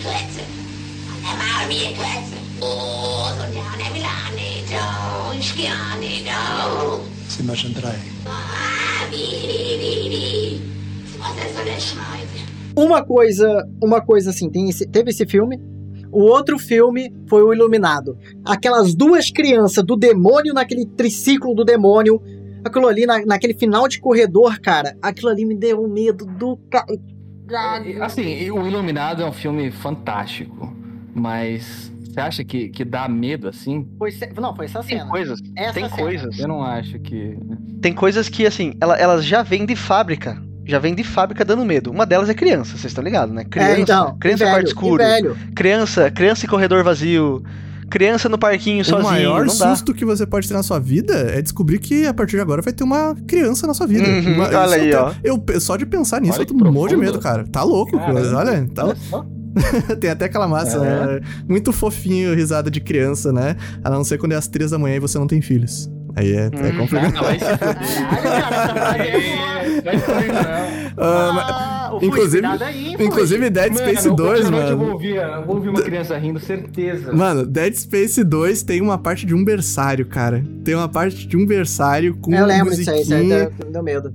Caramba, É mano. spoiler des- isso? É. Não, não, não é spoiler, porque você vai atravessar um berçário onde ficam bebês necromorfos. Tem no 1 também, só que o jeito que os bebês são apresentados no. Do- Cara, é muito mais É pesado, muito bom, é velho. muito bom. E, muito e bom. assim, ó, já que vocês puxaram uh, uh, uh, filmes, essas paradas, é, eu, eu acho muito interessante. Eu tô numa. Eu sempre tive uma vibe horror anos 80, assim. Tipo, gosto muito do- de coisas com animatronics. Eu, eu vi essa semana o, o prequel do The Thing de 1982, que é a coisa, só que de 2011, que o filme é um prequel. E eu consigo ver várias referências, até a galera do, do Dead Space que pega ali com os, os corpos virando uma coisa e tal. Mas vocês conseguem identificar, tipo, não sei se tem filmes que inspiraram essa parte de terror no jogo, ou é mais fácil, eu acho que o jogo levar coisa pro, pro cinema, porque eu não vejo tanto Acho que filme é de mais terror, fácil sabe? cinema pro, pro jogo, né? Pois é. Agora, por exemplo... Então, eu eu- enquanto a gente tava pensando, cara, porque assim, eu tenho um filme de terror preferido que eu gosto muito, e eu fico muito triste de pensar que ele não teria como ser traduzido pra videogame, que é A Bruxa. Eu não sei como que eles fariam Ah, um jogo, sim, por sim, exemplo. A bruxa. Porra, eu adoro esse filme, cara. Eu adoro, eu adoro o pacing dele, acho muito bom. Eu, eu não tenho mais medo com filme de terror, esse é meu problema. Porque depois Mas qual que é que teu você... filme de terror preferido, DJ? Que você falou assim, porra, esse é tesão demais. Então não tenho Mas peraí, peraí, peraí, peraí. Preferido é, é o que você mais gosta ou o que mais te dá medo? Não, é o que eu mais gosto. O que eu mais gosto... Cara, eu acho que não tem nenhum, pra falar a real. Tipo assim, não tem nenhum. É isso. Eu, não, eu, não, eu, eu assisto os filmes de terror hoje em dia, eu não sinto nada. Nada. Viu a, Mas é eu o gosto- Hereditário? Vê. Porra, esse filme é de... Pra mim, particularmente, ele é desgraçado. A- a- a- eu vou falar spoiler aqui, foda-se. Quando a mulher tá no cantinho da, da sala lá, Da você sala, não vê é ela e ela maneiro, sai correndo do nada. É bem maneiro. Uma coisa, uma coisa que me irritava nisso aí é ver o povo pelado, né? Isso aí me deixou desconfortável. Mas o povo fica pelado, DJ acontece. Ah, Você não, nunca ficou pelado, Não, DJ? nunca fiquei pelado, cara, só quando eu nasci. DJ toma banho de roupa, DJ. Sim, cara. Sunguinha, sunguinha branca.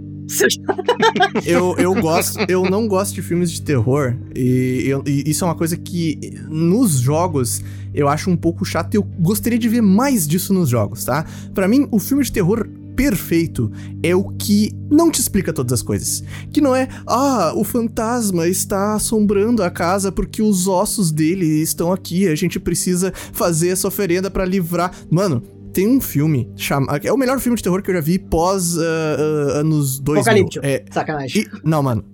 It Follows, a corrente Ah, é do bom. mal. Nossa, esse filme é muito ah, bom. assisti, pô, é muito Agora bom. tá- Esse filme é muito bom. Mas não me dá medo, pô. Cara, Como- é- como não dá explica medo, mano? nada, mano. Não explica nada, cara. Fica, fica, é, a coisa acontece, sabe? Você sabe o que tá acontecendo, mas você não sabe como começou. Você não sabe se termina. Você, você sabe? É maravilhoso, cara. Eu gosto muito disso. E é muito legal porque você pode analisar várias coisas do que, que ele significa, do que, que é essa porra. é, do que que é, é bom AIDS, né? É AIDS, basicamente é AIDS. Sim, é, sim, obviamente. Mas assim, pode ser outra coisa se você quiser. É, mas, mas nos jogos eu vejo tudo tudo que acontece e é tudo explicado por quê, o que eu sinto um pouco de falta disso, sabe, de deixar um pouco mais interpretativo como Mas tem aí que tá filmes. o problema, né, cara? É porque você, pra você, num filme, você, uma hora e meia que você não vai entender nada. Duas horas. No jogo, são 11 horas que você vai jogar e chegar no final, eu não sei de porra nenhuma. Eu falo, vai tomar no cu. É. Sim, 11 mais horas você não conseguiu me explicar? Sei, eu não- dá pra fazer, Ah, mas não dá? é, não tem algum exemplo de um jogo tipo assim, Se for bem feito, dá pra fazer, cara. Um, um jogo de ambíguo, final jogo ambíguo? de terror longo e que fica interpretativo as coisas. É, é, olha, bem específico, né? Olha o nicho, olha a oportunidade de negócio aí, ó. Alô, e aí? Não é, não é um jogo de terror, assim, mas que tem uma pegada assim, é o Bloodborne. Você também fica nessa. O Bloodborne ele é super. é. Ah, mas é todos os jogos da From Software, né? É verdade. Nunca tem explicação É isso também. É que você tem que ler, né, cara? Quem lê hoje em dia? 2021. É. Deus me livre, não tem, não tem, não consegue fazer nem lip sync, pessoal da From Software. Ah, então, o que que eu ia falar? Olha só, e eu, agora eu vou jogar um aqui que todo mundo tem que ter tido medo, pelo amor de Deus, vão me irritar. O chamado. Ah, eu acho que eu vi É bom. muito depois.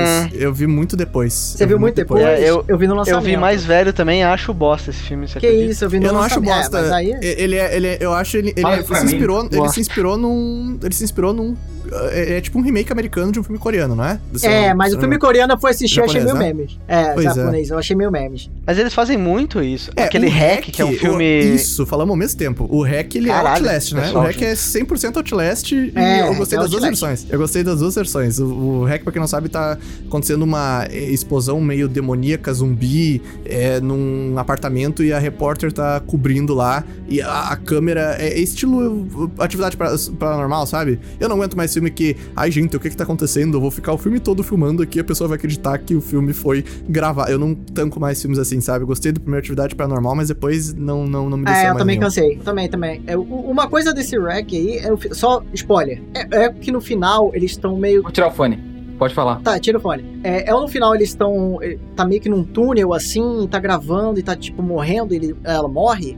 Não. Tá, ninguém não, lembra. é, é um apartamento, não é? De, acho, não sei se é Ela tá num sótão. No sótão. E ela morre? Sim, Dá a entender dizer, que ela morre, exatamente. sim. É, tá isso aberto a Eu interpretação. lembro de algum lugar. Ah, então achei que ela morreu. Mas... E pode voltar, Fuji, alô? Vai, volta aí, volta aí. Ei! É bom esse filme mesmo? Vale a pena? Então, porque um outro filme que eu, eu queria estar tá nessa época, porque eu não me lembro quantos anos eu tinha, mas eu acho que eu não tava ligado. Mas o esse negócio de câmera na mão foi o Bruxa do Blair que começou. E foram eles que começaram com. a- o marketing do filme é que eles acharam uma, uma filmagem, né? Ah, mas depois que virou. Me... é Tipo assim, depois que a internet estragou isso, né? Então, gente. mas, na, mas é, que- isso, que, é- isso que é o ponto. Naquela época. Naquela época, acho que nem. A internet tava começando, acho que esse vida nem Não, tinha. tudo que eu internet. assistia naquela época e colocava na porra do início, baseado em fatos reais, eu falava, meu Deus do céu, cara, existem A vida real é muito doida! Pra Nossa mim é pior, senhora, é cara. pior quando revela isso no final, cara. Tipo que, oh, tá tudo bem, é só daí você. Como assim? É, é, os eventos que aconteceram aqui aconteceram, sabe? Tipo, Vocês sabem que aí, esse negócio filha da puta coloca é... foto de verdade, tá ligado? Eles colocam foto da família que Então, tava mas, de verdade. mas esse- esse negócio de baseado em fatos reais é tipo,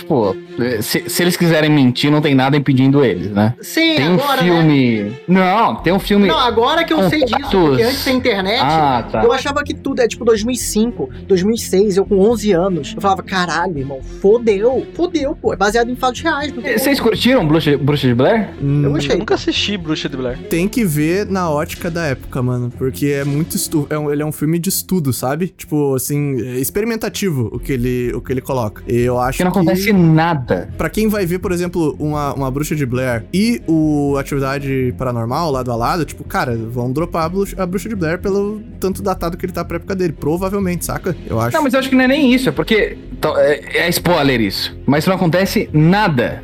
Nada acontece. É tipo, é só. Feijoada. Vai acontecer, vai. Ou pode acontecer alguma coisa, pode acontecer alguma coisa, mas no final é tipo, nada. Então pode ser que seja uma filmagem real mesmo, porque, né, não aconteceu nada. É. Uma dessa foi Se, filmada. se foi vocês isso. estão. Se você, já que a gente entrou no âmbito do real, aconteceu na vida real, tudo mal, eu, que- eu quero. Eu vou recomendar uma parada pra vocês aqui, pra assistirem na Netflix, que quando saiu eu debulhei. Quando saiu a segunda temporada, eu comemorei, que se chama Mistérios Sem Solução. Mistérios Ah, Sem é, Solução. é. Mano, É o que tem o narrador que fica. Ah, eu estava ali. eu, eu, não, eu não lembro se todos têm narração, só que assim, ó, eles pegam é, casos que não necessariamente são sobrenaturais, ele tem um, um, um ar documental e eles relatam desde é, a OVNIs, a assassinatos e Tem aquele da menina do elevador? Isso é famoso. Eu, eu, eu não sei, eu não sei, mas, cara, Esse, esse aí é aquele que tem o caso da menina do, do elevador?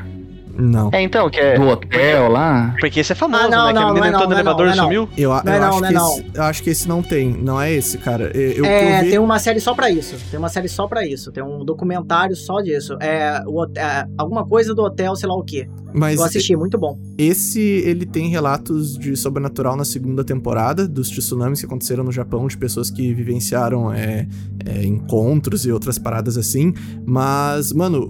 Tipo até- espíritos? é, é, isso na segunda temporada. Só que na primeira temporada tem coisas que ah, rolaram, tipo, vida real, que nem, nem são terror, não são sobrenatural, mas te deixa perturbado igual, cara. Do jeito que é apresentado, você fica. É, é por causa que a pira do programa, pra quem não sabe, tá no título. É, Não tem solução. A galera só fica tentando. Por que e como que isso aconteceu? Cara, é muito bom. Eu vi. Eu e a minha esposa, a gente viu em dois. Um dia, mano. A gente viu no final de semana, já tinha acabado, queria mais, mano. Muito bom. Inclusive, quando não é sobrenatural, é pior ainda, né? Você É. falou, ah, tem algumas que não são. Cara, quando o negócio é baseado na. na... Tipo, ah, é um cara entrou na floresta sumiu. Caralho, é muito mais aterrorizante do que você tentar me falar. É não, a assustador. floresta amaldiçoar. Acabou. Entrou na floresta sumiu. O, o- uma, um filme que eu aconselho vocês que ele, ele não é terror, mas é um thriller, sabe? Ele é um. Cara, é sobre ET, tá? Mas. É, é- ai, cara, é tão bom. Ele te deixa tenso, nervoso, te dá um terror. É, chama Na Bastidão da Noite.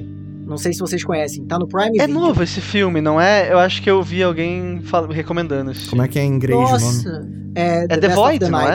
Ah, The então, Void. Eu traduzi. Ele é um filme de 2019 e é assim, passa nos anos 80, eu acho, que eu percebi ali, e onde só existia rádio. Então, eles começam a vivenciar o negócio de extraterrestre através do rádio, tipo, começa a ter interferência. Aí um fica, tipo, coloca em tal rádio, sei lá o que, aí começa. Aí os, os caras que fazem a transmissão começam a tentar pesquisar isso, ligar pra gente da, do exército. É muito bom, cara. É eu muito curto bom. muito coisa de ET, cara. E inclusive eu e minha esposa a gente assistiu Sinais recentemente e envelheceu super bem, mano. Ainda dá Esse cagaço. filme é bom. Ainda dá cara. cagaço, cara. Vocês viram é, Tempo, o novo filme do Shyamalan? Ah, não. Não, eu, eu não. só Eu vi saturei. pessoas falando que, era, que não era bom, não.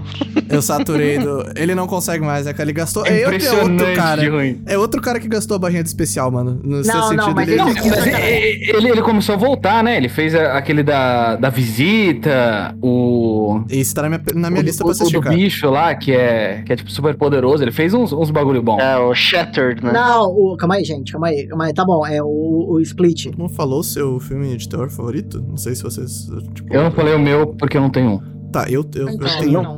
O DJ também não tem. Eu, eu tenho um. Eu tava parando pensando, será que eu. E daí eu lembrei que eu tenho, cara. O nome do filme é In the Mouth of Madness. Que eu acho que Pô, em português é A Beira da Loucura. Ele é um filme com o Sam Neill. ah, ele é dos anos 90, se eu não me engano, é 93 ou 92. Do John Carpenter. John Carpenter, eu acho que é, né? Se eu não me Qual engano. que é o nome? Qual que é o nome? me Como é que eu ouvi? A Beira da Loucura em português. John Carter é o cara do, do The Thing, não é? É, eu- se eu não me engano é dele. Deixa eu ver só pra ver se não falei merda. Sinal já corrido. Esse filme, ele é inspirado em- no universo do HP Love- Lovecraft sem é, ser uma parada mastigada. Tá lá as coisas de um personagem que vai ficar à beira da loucura, né? Que é o, o título do filme. E o cara faz referências ao Stephen King com um, escrit- um escritor. Se eu não me engano, faz tempo que eu, não vi, que eu vi o filme, tá? Mas basicamente tem um livro de um escritor de terror muito famoso, cultuado, que ele resolve lançar um livro que dizem que quem lê o livro fica louco. E o cara vai lançar esse livro. E basicamente o você acompanha uma pessoa que tá interagindo com esse lance todo. E, cara, é incrível. É, é muito difícil não dar spoiler. Ele é dos anos 90, mas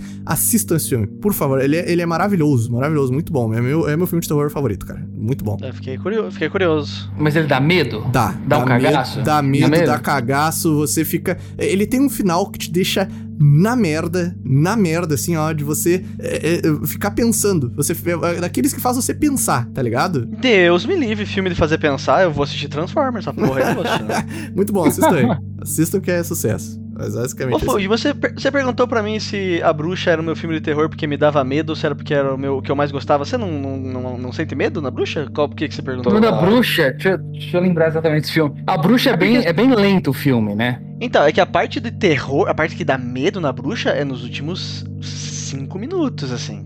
É, pra mim, pelo menos o final, cara, eu acho uma loucura, assim. Tipo, os últimos 10 minutos de filme, de spoilers. Os últimos 10 minutos. Pra vocês também, né, Tucas e se vocês viram. Mas é, ela mata a família, não é isso? A, a- a brincadeira dele, a brincadeira dele, na real, a gente tá dando um spoiler, tipo, no podcast mesmo? Ou a gente tá falando entre nós, só pra eu saber também? Podcast, podcast, tanto faz. Tá, ok. Beleza, então tá spoilado. Mas a brincadeira que esse filme faz é que você fica o tempo inteiro pensando, pô, o personagem tá louco, esse personagem tá maluco, né? isso não tá rolando. E daí no final, oh shit, realmente é, existiu o sobrenatural ali.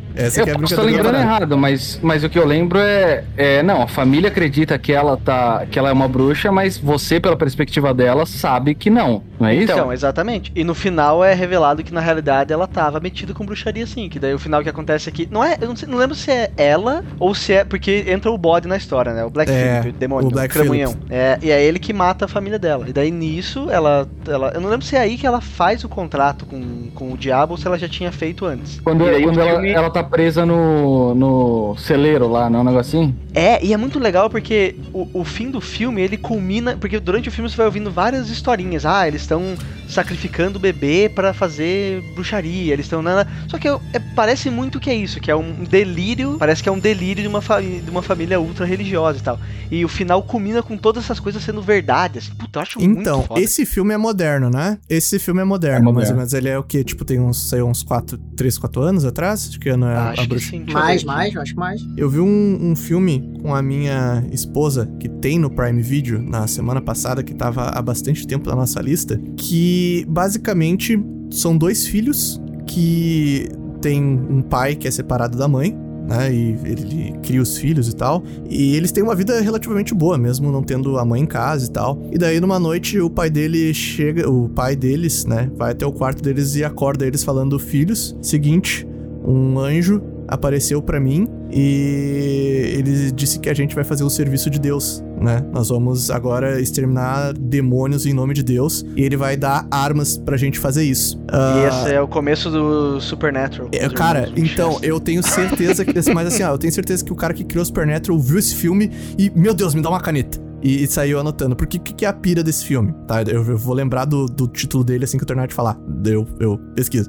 A pira é que uma das crianças, um dos, dos filhos, é mais velho. E Você tá falando ele- spoiler nesse não, momento? não, não, eu tô te dando só uh, o, o A sinopse, do filme. sinopse. Até porque eu quero que vocês estão ouvindo esse podcast, ou vejam esse filme, vocês vão curtir e vocês vão ver que o Sobrenatural mamou desse filme aí. Mas a Se não pira- curtir, pode xingar o Tucas no canal dele. Pode, pode. É, o, o- a pira é que um dos guris, né, um dos filhos do cara é mais velho e pensa, meu pai tá louco. Meu pai tá maluco, que porra é essa? De Deus, de anjo, deve estar esquizofrênico. E o outro é mais jovem e fica tipo, ah, que legal, somos do exército de Deus e tal. E o, o cara, é, ele é mecânico e ele fica tendo essas visões. Aí ele tem a visão das armas de Deus que se apresenta pra ele. Por exemplo, se apresenta uma arma que é um, um machado, que uma luz surge e ele vai lá e pega o machado pra, pra poder matar os demônios. Os caras pegam uma pessoa. O pai sequestra uma pessoa e quer fazer os filhos assassinar essas pessoas junto com ele. E ele encosta Porra, nas momento pessoas família. e diz que, ó, eu tô tendo a visão. Você viu o que essa pessoa fez? Você viu como é que é? E a gente fica nessa dúvida aí de que o que que tá acontecendo? O pai tá louco? Forçando os filhos? O que que tá rolando? Sabe? É, é muito bom, mano. Muito bom. Eu recomendo. Parece um filme de Stephen King, mano, mas não, não é. É, Essa você tá falando isso por causa da bruxa, porque você não Tem sabe, né, se é, se é real. Tá. Qual que é o nome, Tucas? Pelo amor de Deus. Eu tô procurando aqui no MDB. A mão do. Em português é a mão do diabo. O, o filme, eu não sei se vocês assistiram esse filme, eu aconselho muito, muito assistir. É, eu acho que é do Netflix, eu acho que é só do Netflix. Um que tá o Tom Rola, tá ligado? Do Ah, esse filme é bizarro. O assim. Diabo de Cada Dia. É, ele tem essa vibe Esse também. filme- Muito, muito bom, mano. É. Muito bom. Cara, o Diabo de Cada Dia, ele começa de um jeito, um terror absurdo o terror que e, começa. não é, e ele não é um filme de terror, né? Ele não é um filme de terror, mas ele Não tem é, toda não uma é, vibe. é, é toda uma vibe. E tem esse negócio também do cara que acha que é mandado de Deus, assim, vai salvar todo mundo, sabe? Tem todo esse negócio de tipo, ah, eu sou o, o santo que vai fazer coisas legais. E, e é bem uma crítica também no final de tudo. Tem crítica à igreja. Cara, é muito bom, muito bom. Filme, esse filme assista se tiver num momento muito legal da vida, porque é o filminho da depressão do cacete. Puta É, que ruim. pariu. É, ruim foda. de- de- É de- muito de- ruim. Deixar triste. É o, o Diabo de Cada Dia. Eu lembrei de um. Eu lembrei de um aqui agora que tem um pouco essa pegada também. Você já assistiu um filme chamado Mum? Acho que é só Mum o nome. Filme de terror, né, Mama. irmão? Você vê já o nome do. Mama, Só acho o que é. Granny. Não, Eu só lembro do Granny. é, é só. Acho que é Mama o nome. Mama aqui. Eu não lembro se esse É. filme é bom, mas o design do, do monstro, da mama, é fantástico. Sim, exatamente. É aquela. É, É do que a Bocão? pira que é assim. É o do Bocão? O Bocão É, parece. é um- da cara Não comprida. sei. É, esse. Provavelmente muita gente não viu esse filme, mas tá ligado na imagem que aparece de um- É. uma mulher com uma bocona engolindo uma pessoa. É desse filme aí. Caralho, eu acho que a gente não tá falando do mesmo filme. Agora fiquei curioso. Como- Não, não, tá? Ah, o da mama é o que tem um braço longo pra caralho. Esse filme que eu tô falando, a sinopse dele é a seguinte: é, é- são dois, duas crianças que moram numa casa, e daí a pira é que a mãe deles volta pra casa depois de fazer uma cirurgia. E daí a mãe deles tá toda enfaixada, toda lazarenta, e o filme todo é Cacete, sobre. eu vi essa merda. Meu Deus. Não era o filme que eu tava pensando, mas eu vi isso aí. Não, e é, não é o que eu tô pensando também. É foda, É Will. bom vai lá, é vai legal lá, vai lá. O que é esse? Eu não vou. Caralho, vê, vê a imagem dessa porra de mama aí. Não, é, então, é. o que eu tô pensando é a mama, mas não é esse, pelo jeito. A mama que você tá falando é do, do, do, Guilherme, do Guilherme Del Toro. É, que teve um curta antes, não é esse. Ai, muito bom, eu acho muito bom. Puta, eu digitei mama no Google, apareceu mama, obviamente, um monte de seio. Ai, meu Deus do céu, o que, que eu faço? Então, daí a pira desse filme é isso, é, basicamente. Ele tem duas, do- dois moleques que moram numa casa, e daí a mãe deles volta de uma cirurgia misteriosa, você não sabe o que, que é. E o filme todo é, tem essa vibe de. Nossa, mas a mãe deles voltou estranha, eles estão falando que a mãe tá estranha, será que é a mãe deles? Será que. Porque como ela tá toda enfaixada, você meio que não. Eles não tem como saber. O Você... rosto dela, assim, eles nunca sabem se realmente é. Vai, vai, vai, não dá spoiler que eu quero assistir, me deu muita Não, não, informação. mas essa é a ideia. É só Você isso, nunca é sabe só se isso, é ela cara. mesmo. Então, não é, é mais ou menos isso. Assistam, é bem da hora, assim. Aí, o Só nome eu que você não sabe o nome do filme. É. É, eu vou, vou procurar, pera aí, vamos, vamos fazer um complica um podcast aqui que eu procuro. E o grito, vocês não têm medo do grito, não? O Grito? É. Eu, eu vi recentemente. Eu não. Ah, não, eu vi a série. Vocês viram a série do Grito? Não, tem série essa porra? Tem série na Netflix. O grito, o grito ele, é- ele é meio contemporâneo ao, ao chamado, né? Eles saíram meio juntinho nele, né? Eu lembro bastante Sim, do. foi um perto do- do outro. Eu, eu lembro do grito do- no mais no. Como é que é? Naquele filme Todo Mundo em Pânico que tem o. o- o- a criancinha. a- a- Que, sabe? que dá um ciclozão. soco, que dá um socão. É. Muito bom. É É. muito- Cara, é meu muito Deus, bom, cara, cara. isso deve tá muito Saudades. Cara, isso tá tão datado. Eu me lembro que a, a, a mulher vai falar com o fantasma, daí fala lá, eh, eh, tipo, Toyota, Mitsubishi, tipo, cara, uma xenofobia assim, eu nunca ia passar É hoje em dia, sabe? Mas é muito louco. Ah, cara. mas era muito bom. E, e eu- uma coisa do grito que eu mais gostava era realmente o grito era bom, era tipo. Tá O ligado? nome do filme que eu falei é Good Night Mummy, o nome. Eu vi esse Por filme. isso que eu né? tava com mama na cabeça. É. É muito bom. É, pertur... é, é final pra te deixar ca- destruído também, pro resto do dia. Assim, tipo, Sim. você vai ficar na merda. Na merda. Ah, mas é mais, não é tanto sobre o sobrenatural, assim. É mais. Cara, Se era assista. mulher louca. Tá bom, tá bom. Assiste. Ok. Caralho, mas isso aqui dá um nervoso do caralho. Essa cara dela, né? Toda enfaixada, Deus me livre. Aham. Pois bem, então, né? Não, calma aí, calma aí, calma aí. Eu Ah. tenho, eu tenho que falar. eu tenho, eu tenho que falar, eu tenho que falar. Ah, calma vai. aí, a gente, se a gente tava falando de jogo, aí você tá falando que a gente tá falando de filme, e os filmes de jogo de terror?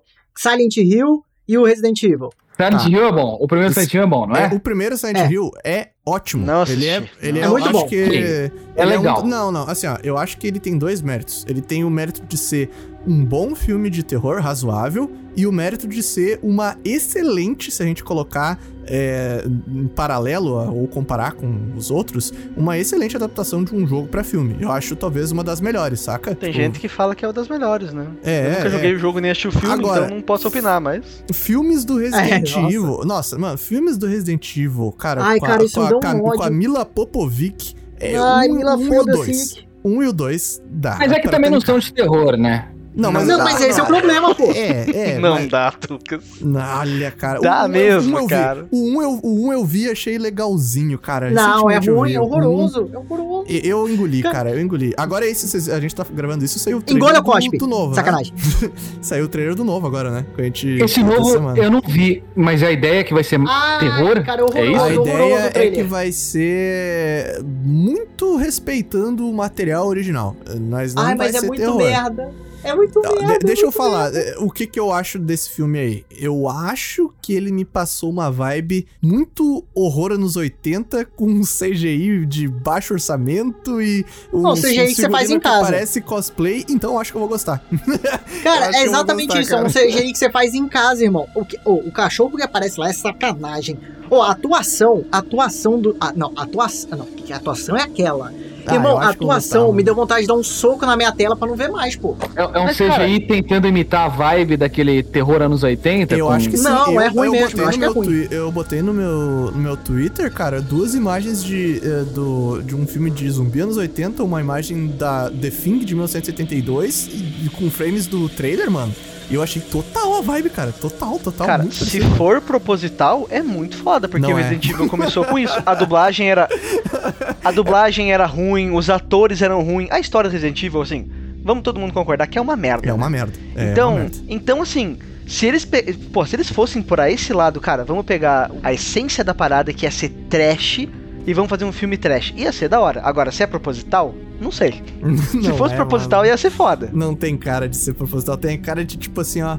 é, o- sabe o jogador que vai cruzar e acerta o gol? Sabe? Tipo, Então, é que não me parece o tipo de coisa que o Netflix ia querer investir, sabe? Que parece um negócio muito. mas, mas não é da Netflix, né? Essa, essa é. Tipo, Acho que é assim, não é? Não, Não, é a, sé- a série é a animada. Ah, achei que era é da a, Netflix. série, a série animada que é da Isso é um Netflix. filme. Will, saiu realmente um, um filme que é tipo o reboot do universo cinematográfico, né? Mas é a Sony que tá fazendo, sei lá. Porque o que eu fico pensando, cara, que tem muito cara de ser um projeto de uma, de uma galera, assim, fazer um- uma, uma é, produtora pequena ou coisa de fã, sabe? Cara, um eu chuto. trash. Pra mim é budget C, cara. De, de filme C, cara. É filme C aquilo ali. Eu comecei a olhar, eu falei, cara, não é nem filme B, que filme B tem pelo menos ator B. Aquilo ali parece que eles chegaram num colégio, em qualquer lugar, e falou, pô, tá fazendo teatro aí no colégio, não tá? Pô, vem aqui, pô. Vem fazer esse filme aqui. Mas é a principal, que é brasileira. A Claire. A Claire, que é o nome da menina, né? É brasileiro? Não sabia. Não sabia. Ela Se é é- brasileira, ela é tá atuando. meio- é, meio- tá novela. meio tá brasileira. novela Globo. Eles falaram que. Assim, falaram não, né? Eu- eu- Pra quem não viu ainda o trailer, acho difícil. A internet foi entupida disso, mas ele vai ser os eventos que aconteceram no jogo, no jogo 1 e 2, que é pra se inspirar. E realmente, assim, se você comparar com a Cinemax e realmente a história do que acontece no jogo do Resident Evil 1 e 2, tá bem parelho. Mas, cara, é muito ano- é, anos 80, assim. Tanto a, a parte técnica, a- sei lá, o figurino. Mano, é muito, muito anos 80. E também os filmes de, de zumbi do Romero, que pra quem gosta de filme de zumbi, já viu os filmes do, do, do Romero, eles são bem nessa vibe. Então, vamos, vamos dar o crédito de talvez eles estão se inspirando em alguma coisa que existe, sabe? É, Vamos então. Mas tem Romero aquele Brito? negócio. É. Romero Brito. é o John Romero. O John Romero é o cara mais fodão dos Catrina? zumbis. O- Juliana? O negócio é que, tipo assim, eu achei a atuação uma merda. E eu. e- e- e- as piadinhas que tem no trailer, eu fiquei, ai meu Deus, me deixa, deixa eu colocar a cabeça num buraco e sair correndo. Cara, mas assim, como é que você faz um filme de Resident Evil bom? Esse que é o ponto. Todos vão ser uma merda, tá fadado a ser uma merda. Se eles estão fazendo. Eu não vi o trailer, mas se eles estão fazendo piadinha num, num filme que é pra ser de terror, parece ser essa coisa mais quase paródia, assim. Então, não, não, tá tipo se levando assim, agora a eu vou sério. colocar o meu colete e vamos matar todo. A música do trailer é a música do He-Man, basicamente, sabe? É mesmo? É. É, sabe? What's Going On. É, Exatamente. Não, e aí eles chegam assim falam, vamos acabar com a, com a. Qual que é o nome da, da Umbrella? Vamos acabar com a Umbrella Corporation. Falou, caralho, irmão, virou com Porque eu acho que é isso, você vai fazer um filme de Resident Evil, você, tem, você não pode se levar muito a sério, né? Você tem que ser meio. Não, você tem que saber que a história que negócio você tá usando já é uma merda, então você não É. precisa. Nossa, quem é fã de Resident Evil vai tá pistolo, né? Esse Você luta com a anaconda gigante, luta com o jacaré gigante, daí depois você luta com o cara que vira monstro gigante. Como é que É, porra? estátua, estátua de espanhol de 20 metros. de- sabe, é, Aí o moço pedra. dando soco na pedra gigante do Indiana Jones. Não Sim. Tem como Há levar essa quem merda a acha que, sério, mano. acha que, que- ó, há quem acha que isso aí é top escritor, melhor narrativa ever dos games, né, cara? Mas quem sou eu? Quem sou eu? Enfim.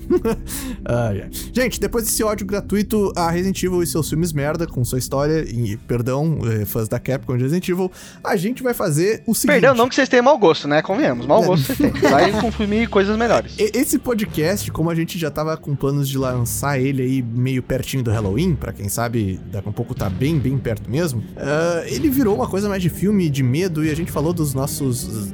no geral, assim, né? Falamos de jogo, falamos de filme, mas um pouquinho antes de fazer podcast aqui, lá no Twitter, eu coloquei é, para vocês mandarem os seus principais momentos de cagaço e medo nos joginhos. E eu vou é, é, falar alguns dos top, assim, da galera que mencionou, porque tem muitos jogos que marcaram muita gente, os mesmos jogos, assim, em momentos.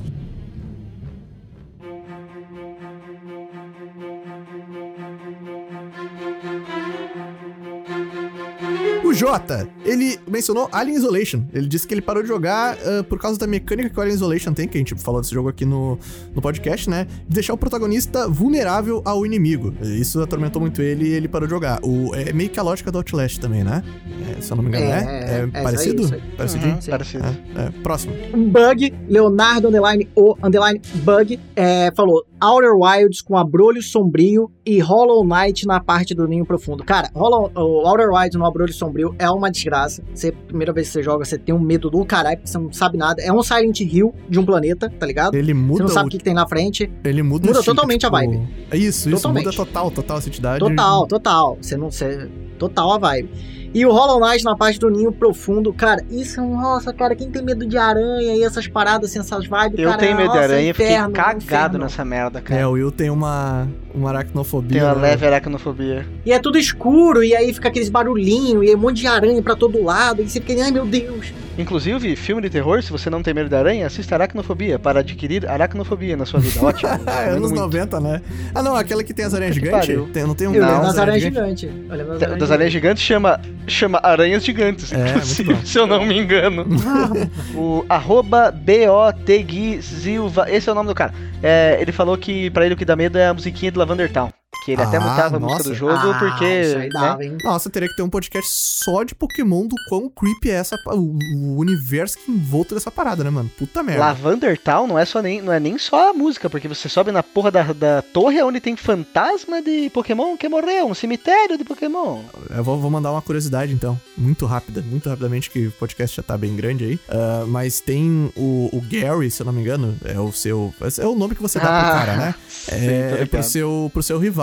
É, em deter- ele sempre tem um, um Hatcate. Né, nas lutas dele lá pela. Ele tem um Ratata no começo daí evolui pra Hatcate, eu posso estar confundindo, não me lembro. Só que em Não, é determinado isso momento você luta com ele num navio, no SSN, e depois de então, a partir daí, ele nunca mais usa esse, esse Hatcate. Ele não aparece mais nos, nos seus é, pokémons que ele sempre leva pra batalha. Aí você pensa, pô, ele deve ter trocado, né? Hatcate não é tão bom. Só que você encontra o seu rival em Lavender Town, a próxima vez que você encontra depois dessa batalha, e tá, ele tá nessa torre, na frente de um túmulo, e ele. eh, Você, se você vai interagir com ele, ele, vai, ele fala pra você assim: ó, o que você está fazendo aqui? Nenhum Pokémon seu morreu. Cara, você mata o Pokémon do cara, mano. E, e- cara, é Pokémon é uma desgraça, né, mano? Puta que pariu. É uma, é uma coisa tensa. Mas essa é a Vocês sabiam que o esqueleto que fica na cabeça do Cubone, Cubone, na realidade é da mãe dele? Fica aí mais Sabia, uma cara. coisa creepy sobre É, Pokémon. Pokémon é creepy demais, mano. Eu vi uma imagem esses dias que era o. Era tipo um quadrinho assim, que o. Como é que chama? Cubone? Uhum. Esse bicho aí? Sei lá. como é.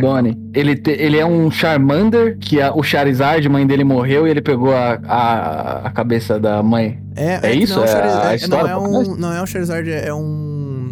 porra, eu não lembro qual é. Eu, eu, eu não sou tão true fã de Pokémon, mas é um, um que é meio dinossaurinho, não é bem o Charizard. Mas é um outro Pokémon, velho? É um outro Pokémon que ele pega o, o osso da mãe. É, é isso aí Ah, tá. Eu achei um aqui do Subnáutica, que não é um jogo de terror, mas tem uma fobia. Ah, foi o Vitor Cat 3. Tem uma fobia que chama talassofobia. Eu não sei se alguém aqui tem. Que é medo de mar. Ou medo de águas Ah, profundas. ou é, isso é, isso Isso aí, é vou falar que. Eu tenho pra caralho. Eu não sei o que Uhum. acontece quando a gente é criança, a gente quer que se foda, entrava no mar, tomava água, tomava, comia cocô, tomava mijo, era tranquilo. Você não morre, Hoje, irmão. velho, você se não eu morre. ponho- Você é criança, você fala, Se eu ponho o pé na água, velho, eu fico cagado. Sinto um negocinho na, na sola do pé, dá vontade de morrer. Mas sabe o que, que é isso, cara? Que se você morre quando é criança, a culpa é dos seus pais. Agora, se você morre quando é velho, é que você é um merda e não prestou atenção que você tá fazendo merda entrando esse no mar. esse medo mar, que a gente sente chama responsabilidade. Responsabilidade, Então, cara. Exatamente. Maldita. Ó, Mas o- alguém tem isso? Esse medo de. Não de- tem, não tem. Eu tenho um pouco, cara. Eu devo- desenvolvi conforme fui ficando velho. Não, não, mas não é nem de água rasa, né? De você pisar em alguma coisa que é meio esquisita. Mas você tá no meio do mar, tem pra baixo de você mais do que, sei lá, mais do que uma Sim. montanha acima de Mas- você. Pode ter. É que, que o problema, o problema é racionalizar essas paradas. Se você tá no barco e tá tranquilo, tá passando mal, vontade de vomitar, você não tá pensando em nada. Agora, se você para pra pensar assim, puta, tem 14 metros aqui pra baixo. 14 metros é é muito espaço, né? Então, é, cabe muita coisa, né? A gente sabe menos dos nossos mares e oceanos do que a gente sabe a respeito do universo e as, nosso sistema solar, em questão de exploração. Então, tipo, é, olha, não dá, não dá. É, é que uma coisa que, como eu gosto muito de espaço, etc., eu fico muito mais curioso do que há do que medo, entendeu? Uhum. Eu tenho muito mais vontade Uma de linha saber... tênue entre curiosidade e cagaço, né? Hum. Com- Você, você não tem medo do espaço, DJ? Não. Quando você eu- começa a eu- pensar na vastidão, Não, não, não, para que isso me dá. Isso me dá- tamanho isso do espaço. Sério? Isso me dá. Sério? isso me dá- Eu vou acabar com a noite do Tucas. Esse é trigger, dá trigger. É sério. Sério? Caraca, sério. olha só. Olha Não, só, eu penso é nisso sério. aí. É sério, é sério, é sério. Eu Tira o tenho- fone, tenho- Tira o fone, Tucas. Tira o fone, Tucas. Tira o fone, Tucas. Crise existencial, crise existencial, eu vou tirar aqui. Tira aí, tira aí, tira aí. Uma coisa que quando eu penso no espaço, por exemplo, eu vi o rover lá no, em Marte, eu fico tão animado, eu fico, eu fico me imaginando que eu tô num lugar totalmente diferente que eu conheço, tá ligado? Eu não sei Fica- ali. você fica animado com o quê? Eu com fico a animado vida com- fora da Terra? Não, que eu fico animado com o ambiente. Imagina você tá num, num planeta Saturno, tá ligado? Imagina você tá lá, você tá num ambiente totalmente diferente do que você teria aqui. É, eu sinto, eu sinto por isso, eu sinto animação de tipo de estar num lugar que você não sabe nada e qualquer coisa pode ser tanto uma ameaça quanto uma ameaça, né? Porque tudo é uma ameaça. É, mas só que tipo assim, eu sinto anima eu fico animado, pô. Eu fico, caralho, será que, pô, do nada pode vir um, sei lá, um tornado aqui que não existe no- na Terra, tá ligado? Sei lá, alguma coisa diferente. Desconhecido, é isso? É. O desconhecido me, me deixa. É, eu fico Nunca tipo, nem pensou que foda. podia existir. E aí você vai. E, e eu, e eu tô vendo, tá ligado? Tipo, caralho, que foda. Eu tô pisando num lugar em que não é o meu planeta. Isso é foda, pô. Isso não é. Isso é pô, se eu seguir reto, eu não vou achar, sei lá, Osasco. No Guia do Mochileiro das Galáxias, existe uma técnica de tortura que, que consiste em mostrar pra pessoa que tá sendo torturada o quão ínfima ela é perante o universo. Isso é uma Nossa, técnica de gosto. tortura que eles usam. Tortura profunda. É, ela acaba a pessoa psicologicamente. Eu gosto de me sentir assim, cara. Eu gosto de saber que tem coisa muito maior que eu, entendeu? Eu, eu gosto. Mas não, mas não te dá um certo desespero ou, ou uma. um- Eu tenho uma falta de 1,76m, Diego, qualquer propósito coisa assim na vida? Falta de propósito, eu vejo que. Não sei, mas tipo, o quão insignificante você é, sabe? Mas ser insignificante é a beleza, pô. Se eu morrer aqui, é a beleza. Se eu morrer, se todo mundo Caralho, morrer, mas o, o mundo DJ é continua. muito pra frentex. Cara, o mundo continua, tá ligado? É por isso que eu sempre fico pensando, cara, ah, emissão de carbono. Eu quero que se foda emissão de carbono, cara. O mundo vai acabar e o mundo vai continuar sem a gente. Foda-se a gente. O- a, a falta do. O Julinho Rockman. o Julinho Rockman. O Julinho Rockman. Isso aí, Tucas. Um abraço, Julinho Rockman, é o apoiador do canal lá. O primeiro Fear, sempre que a tela começava a piscar, eu já ficava, ai meu Deus. E esse é um jogo que ninguém, a gente não mencionou aqui, mas que também bombou bastante nessa época aí do, ah, das coisas que dá medo coreana, né? Não sei se alguém chegou Estourou a... o rato borrachudo, filho. É muito verdade, verdade, né? coreano? bom. Rato Nossa! eu não sei, mas é muito a menininha que aparece até na capa do jogo. Rato é borrachudo, total grito, né, mano? Mas, mas o Fear é meio, é meio ação também, não é? Você é, É um um soldado, alguma coisa né? do tipo. É, mas ele virou mais ação depois. Tá, Ah, Eu você não mas- joguei Fear, nem tô ligado. Com esse nome, né? Eu não vou jogar, eu tenho medo. Não tem como ser mais na cara. O Gugu, underline 122, um, um abraço pro Gugu que morreu. Tive... Caralho. Mentira, desculpa, Gugu. Tive medo quando tinha acabado de fazer a rota genocida em Undertale. E a Chara apareceu. Bem bobinho, mas me deu é, pesadelos. O Undertale tem uma- uns momentos creepy, assim, cara. Não, mano, o jogo que ele se inspira, o Mother, mano, ele é a- o, o fim do jogo, o, o, o, o Gaiga, o, cara, é muito perturbado. É coisa, quem fez claro tem probleminha. Tem probleminha na cabeça, mano. Quem Puta jogou merda. Undertale, o último boss é in- Nightmare Inducing. É bem medonho, na real. Então, mano, é. Flowey. O cara se inspirou, acho que é muito no Mother, acho que até nessa parte perturbadora aí, porque assistam o Angry Video Game Nerd, o especial que ele fez aí do Mother, mano, é, é muito, muito perturbador. Eu não sei como é que é o nome do Mother aqui mesmo, é... é... Mãe. Não. Acho que não foi, não foi traduzido, né? Acho que é Mother mesmo. É Mother? Não É, jogo não é traduzido geralmente, né? É, acho que é Mother É, mesmo. Mother é Mother. Tá bom, o tão derrotado que perdi até o nome, que o arroba é The Gone Back, ele falou assim: primeira vez que entrei no planeta Gigante das Profundezas, no Outer Riders, que. Pra quem não sabe, Gigantes das. Pro- Da, quer dizer, Profundezas do Gigante, na real, né? É, ele, ele, ele, Ele trocou aqui. corrigiu ali. É, então, é, ele corrigiu aqui e. O Fuji também teve uma experiência que ele ficou com o cu na mão. É o planeta cheio de água e furacão. É, é um É. planeta só de água e um, um ecossistema super agressivo, né? Porque é só tornado e tempestade naquele planeta. Exatamente. aquilo dá um cagaço. Aquilo dá um cagaço. E, e ainda tem aqui. Eu não sei se é spoiler isso, eu acho que não. Mas ainda tem aqueles bichos tipo, tipo piranha, né? É, não, não é piranha. É, é- ah, mas esse aí é outro. Ah, é outro planeta? É, outro plane- é o que eu falei que você entra no escuro, tá ligado? Que você entra, tem uma névoa. É engraçado que o Fuji ele entrou nesse planeta e falou: nunca mais volto nesse planeta. Vai.